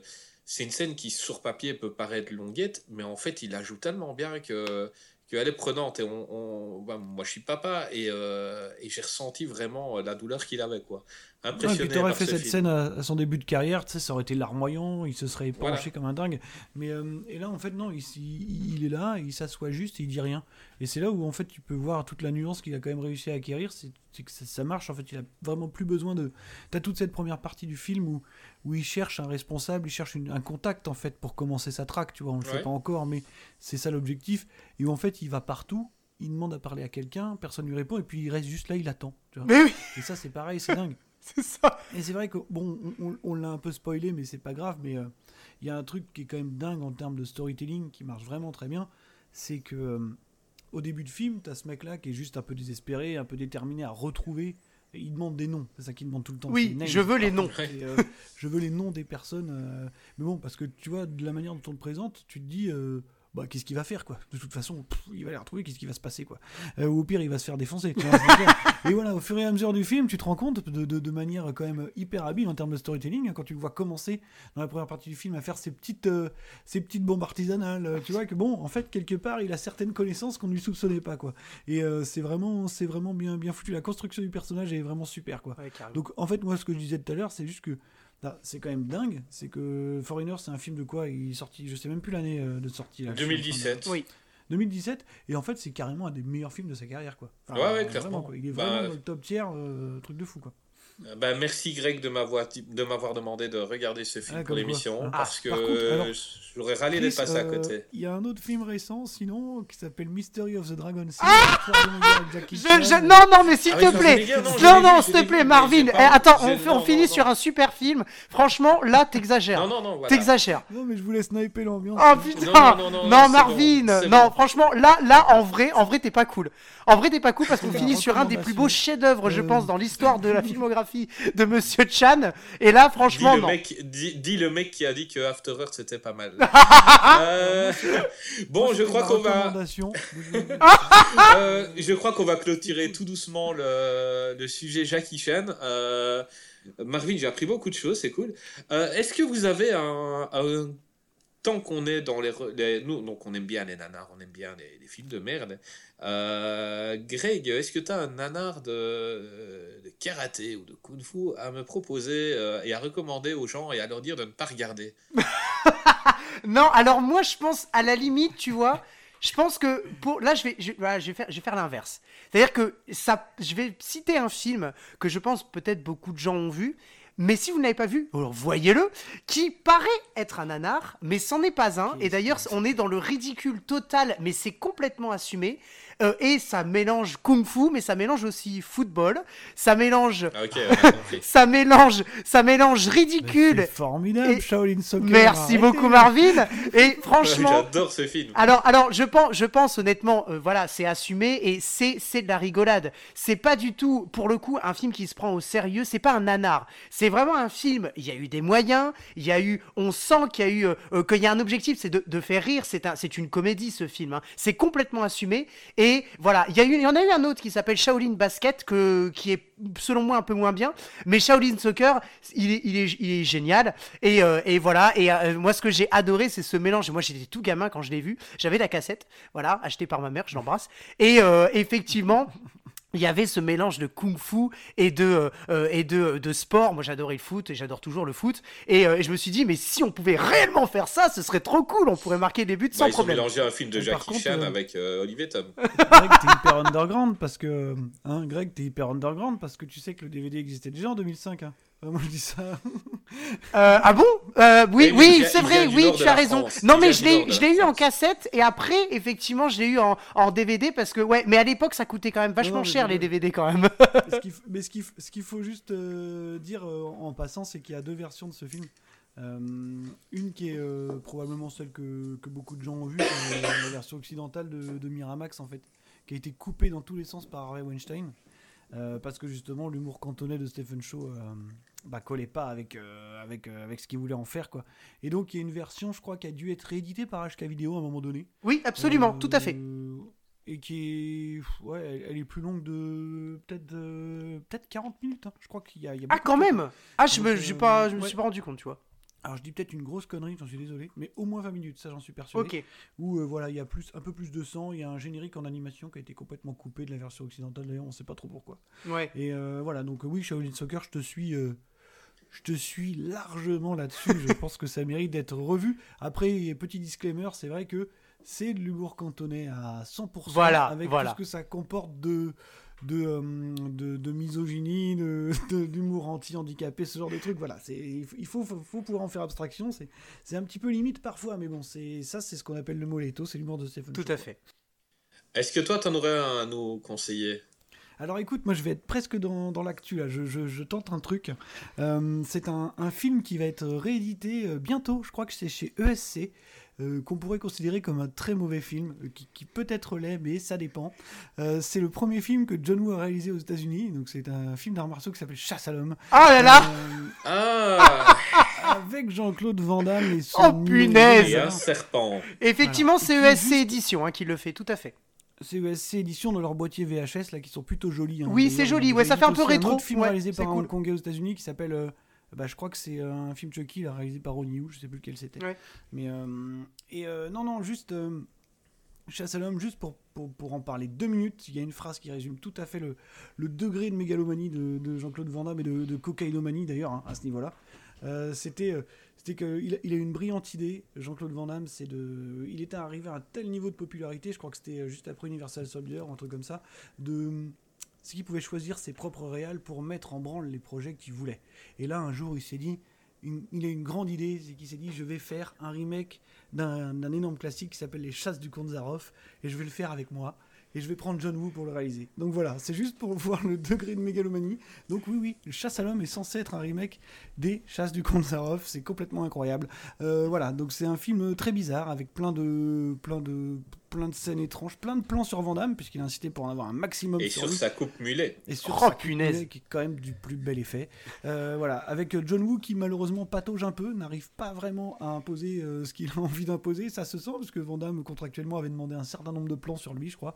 Enfin, c'est un truc de fou. On voit que lui, en fait, clairement. Euh, il a imposé un, un temps de présence réduit à tous les autres acteurs. C'est assez bizarre. C'est hyper violent par moment. Et, euh, il Le serpent, il a eu euh, beaucoup de. beaucoup de. Comment peut-être ça peu dire trop, de plans sur lui Parce que les. le mec, il, le mec, il dégaine sa jambe, quoi. Tu vois, ça c'est fou. Oh là là, c'est incroyable. Voilà, donc chasse à l'homme, euh, renseignez-vous. Alors, je crois que c'est un tirage limité. hein. Je crois qu'il va y avoir que très peu d'exemplaires. euh, Oui, oui, il y en aura pas beaucoup. hein. Et il y aura effectivement le, le, le Blu-ray et le coffret, comme tu as dit, euh, le coffret. Ouais, euh, ils avaient déjà fait euh, un autre film de Vandame là, c'était euh, Cyborg. c'était Double Impact, je crois. Ouais, et puis ils avaient édité, ils avaient aussi, édité hein. aussi, euh, ouais, en cassette. Et toi, euh, Chris, tu as, euh, c'est lequel, le tien, euh, petit nanar? Eh ben, il y a Damme dedans. Ah. Il y a Bruce Lee Alors, dedans. Mais non. Ah, Oh mais C'est Karate Tiger. oh putain, le Tiger. C'est marrant parce que c'est un film que j'aime bien, mais que Ah oui. c'est un nanar euh, qui n'est pas Ah bah assumé. Ah bah oui, c'est clairement, oui, clairement, ça en est un. Enfin, Mais euh, donc pour l'histoire, donc euh, c'est un garçon euh, qui se fait aussi souvent tabasser et, euh, et il va se faire entraîner par le fantôme de Bruce Lee après avoir été sur sa tombe.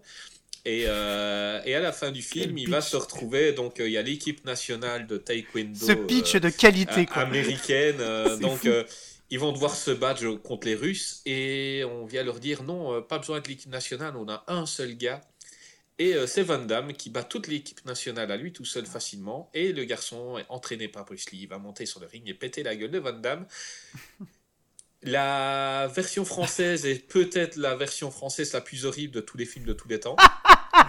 J'ai pas compris. On dirait qu'il y a que trois personnes qui font les voix et ils changent eux-mêmes leur voix. Des fois, oh, je veux te tuer. Pardon C'est le même gars. C'est exactement ça. Euh, voilà. mais par contre, euh, c'est un film où on voit vraiment. Enfin, c'est Van Damme allait être une star. Euh, ils s'attendaient pas à ça. Ils ont voulu lancer le gamin, en fait. Euh, le mhm. gamin, il était doué. Ils se sont dit, ah, ce sera peut-être la future star. En fait, non, pas du tout. Euh, le, le, gamin a disparu. Enfin, je crois qu'il est prof de, de taekwondo maintenant, mais du cinéma, il a disparu. Et Van Damme a explosé l'écran. mais voilà, quand, quand ça passe, j'aime encore bien regarder ça. C'est assez fandard. Et, et, voilà, je vous conseille de regarder ou de ne pas regarder ça en fonction de ce que vous avez pensé de mon speech. là, je, je, sais pas, là. Mais, mais, mais c'est comment. c'est marrant que tu parles de ça parce que c'est quand même un truc, euh, c'est quand même un truc très en lien avec Hong Kong, puisque je crois que c'est tourné à Hong Kong, hein, il me semble, ah, et que Van Damme de toute façon a une histoire particulière avec Hong Kong, puisque je crois qu'à la base, euh, avant d'être repéré par la Canon et tous ces trucs-là, il, il, avait tenté de, de, s'imposer à Hong Kong en tant que mannequin, euh, ah, ce qui n'avait pas fonctionné. Comme, quelques années après, il se retrouve là-bas pour, pour parce qu'il a pas beaucoup de temps hein, dans Karate Tiger. Il est pas là, il est pas là beaucoup en fait. Hein. Non, mais il crève l'écran, je trouve. C'est lui qui est, il y avait un autre film aussi de, son début de carrière qui s'appelait Black Eagle, je crois. Ouais, aussi. Euh, où il fait aussi une espèce de russe, euh, bah je crois aussi, ouais, euh, pourquoi pas. en tout cas, un mec de l'Est, quoi. donc oui, oui, Karate Tiger, c'est c'est gratiné quand même. Hein. Ah, voilà. Mais si je peux, si quand Greg revient en Belgique, je sais pas si tu l'as vu le film, Greg, mais euh, c'est un film qu'on peut regarder ensemble. Ah oui, oui, oui, mais C'est à voir et à revoir. Euh... Ça le coup, ça. Ouais. ouais, tu es doué. J'ai eu un bon maître. Ah oui, attends, il a eu Bruce Lee quand même. euh, Marvin, parle-nous un peu de ton actualité, de tes podcasts et de ton futur, s'il est déjà dessiné. Eh bien, écoute, euh, j'ai deux podcasts en ce moment. Le premier, c'est Final Cut, qui est un podcast où on parle de réalisateur. Voilà, donc c'est un épisode. cette année, j'ai un peu baissé le rythme parce que parce que emploi du temps, tout ça, tout ça. Euh, donc on est sur un format à peu près mensuel, parfois bimensuel, c'est quand le temps me le permet. On a un invité à chaque fois et on parle d'un réalisateur, voilà, on a différentes séquences. Donc, euh. Et le, deuxième euh, podcast que je co-anime avec mon ami Erwan Kirok, c'est un podcast qui s'appelle Hcast, qui donc comme son nom l'indique parle de cinéma hongkongais majoritairement, mais aussi asiatique en général, parce que on a quelques petites sorties de route et c'est un podcast qui est produit par un label qui s'appelle Micro Stockholm. Voilà, donc euh, à part ça, bah écoute, j'ai un, un, projet assez important autour du cinéma hongkongais qui va se dessiner cette année. Bah, je ne suis pas totalement maître de la communication pour l'instant, donc on y reviendra un peu plus tard, je pense. Mais, euh, eh ben, on croise les doigts pour toi. Mais bien sûr. bien que tu réussisses. un grand merci d'être venu pour expliquer un peu aux auditeurs. Euh, j'étais un petit peu malade aujourd'hui, donc euh, ça, ça, explique un peu mon peu de présence. Et j'ai demandé à la dernière minute si quelqu'un pouvait venir un peu nous aider. Marvin, que j'appréciais déjà beaucoup avant, j'étais assez surpris qu'il me contacte et je suis très fier et très heureux qu'il soit venu. Ah ouais, super. Un grand merci Marvin. Euh, les discussions avec, Greg, avec Greg euh, seront certainement épiques et on en parlera encore pendant des années. Euh, voilà, n'oubliez pas donc. ça fait plaisir. voilà, mais vous pouvez nous retrouver sur Spotify, Deezer, Applecast, Google Podcast, un peu partout. Donc, vous n'avez pas d'excuse pour ne pas nous écouter. Greg, oui. On se dit à la semaine prochaine. On a un super sujet la semaine prochaine. On se dit à... ah oui, on se dit à la semaine prochaine. On a bah, comme toujours, on a des super sujets, bien sûr. Oui. Est-ce qu'on est obligé de le dire? Celui-là, oui, on doit le dire et on va frimer un peu. Donc, euh, on va faire un, classement sur les plus mauvais et les meilleurs films de requins qui existent avec un invité de marque. Euh, donc euh, on aura Rico de Nanarland et euh, on est très content de l'avoir parce que dans sa dans, dans ce style-là, je pense que c'est le meilleur pour les attaques de requins. Ah voilà, ouais, vous allez vous mettre bien. Ah bah là, il attaque. hein. il va attaque. Bien. bon, on va descendre un petit peu après toi, Marvin, hein, et on va prendre, mais tout doucement. Donc, on commence à vraiment bien s'amuser, à prendre notre pied. On rencontre des gens géniaux comme ce soir. on se dit à bientôt pour un autre épisode de Qu'est-ce qui devient? Greg, à bientôt. Yes, ciao, ciao, ciao. Marvin, on se revoit ici? Ah bah bien sûr, bien sûr, il n'y a pas de souci, moi je suis toujours chaud. eh bah voilà, on se reverra ici. À bientôt, à la semaine prochaine. Ciao, à la semaine prochaine. Ciao. Salut. Qu'est-ce qui devient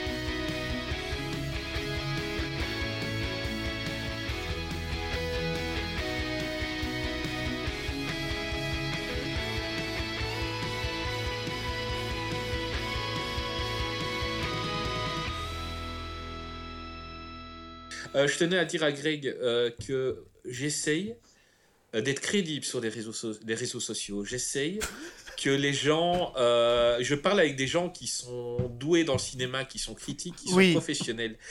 Évite à l'avenir de dire que After Earth est un film cool. Eh, c'est bon, j'ai pas dit non plus qu'il méritait un Oscar, hein. euh, Non, mais on a une a- réputation. Tu sais, il, tu sais, il a ses défenseurs hardcore, Shyamalan. Je connais quelqu'un qui s'appelle David Honora et qui, euh, et qui, quoi qu'il arrive, euh, le défend corps et âme, euh, malgré, malgré tout ce qu'on peut lui dire. Donc, si tu- Oh non, j'ai non, pas non. pu, j'ai pas pu. J'ai essayé, hein, j'ai essayé vraiment, et, euh, et tu comprends, Will Smith, il a un panneau, euh, bon, on ne le voit pas à l'écran, mais il se promène avec un panneau qui dit Regardez mon fils, Ah, regardez mais mon carrément, fils, mais mais c'est- mon fils. c'était le- c'était le but du film. Mais on, on l'a dit tout à l'heure dans, Karate- dans Karate Kid, hein, c'était le but, c'était de mettre en avant la vedette, son, fi- son fils, parce que son fils Ouais. peut potentiellement reprendre la carrière de son père, ce qui ne va pas être le cas, je pense, parce que Ça n'arrivera bah, jamais. ça n'arrivera jamais. Et même quand tu vois le père qui commence un petit peu à descendre tout doucement, les films qu'il fait sont pas, sont de moins en moins bien bons, descendu, je là. trouve. Euh, voilà. Bien descendu là. Oui, je- on va pas le dire comme ça, mais oui, c'est un peu ça. C'est ça, c'est l'idée.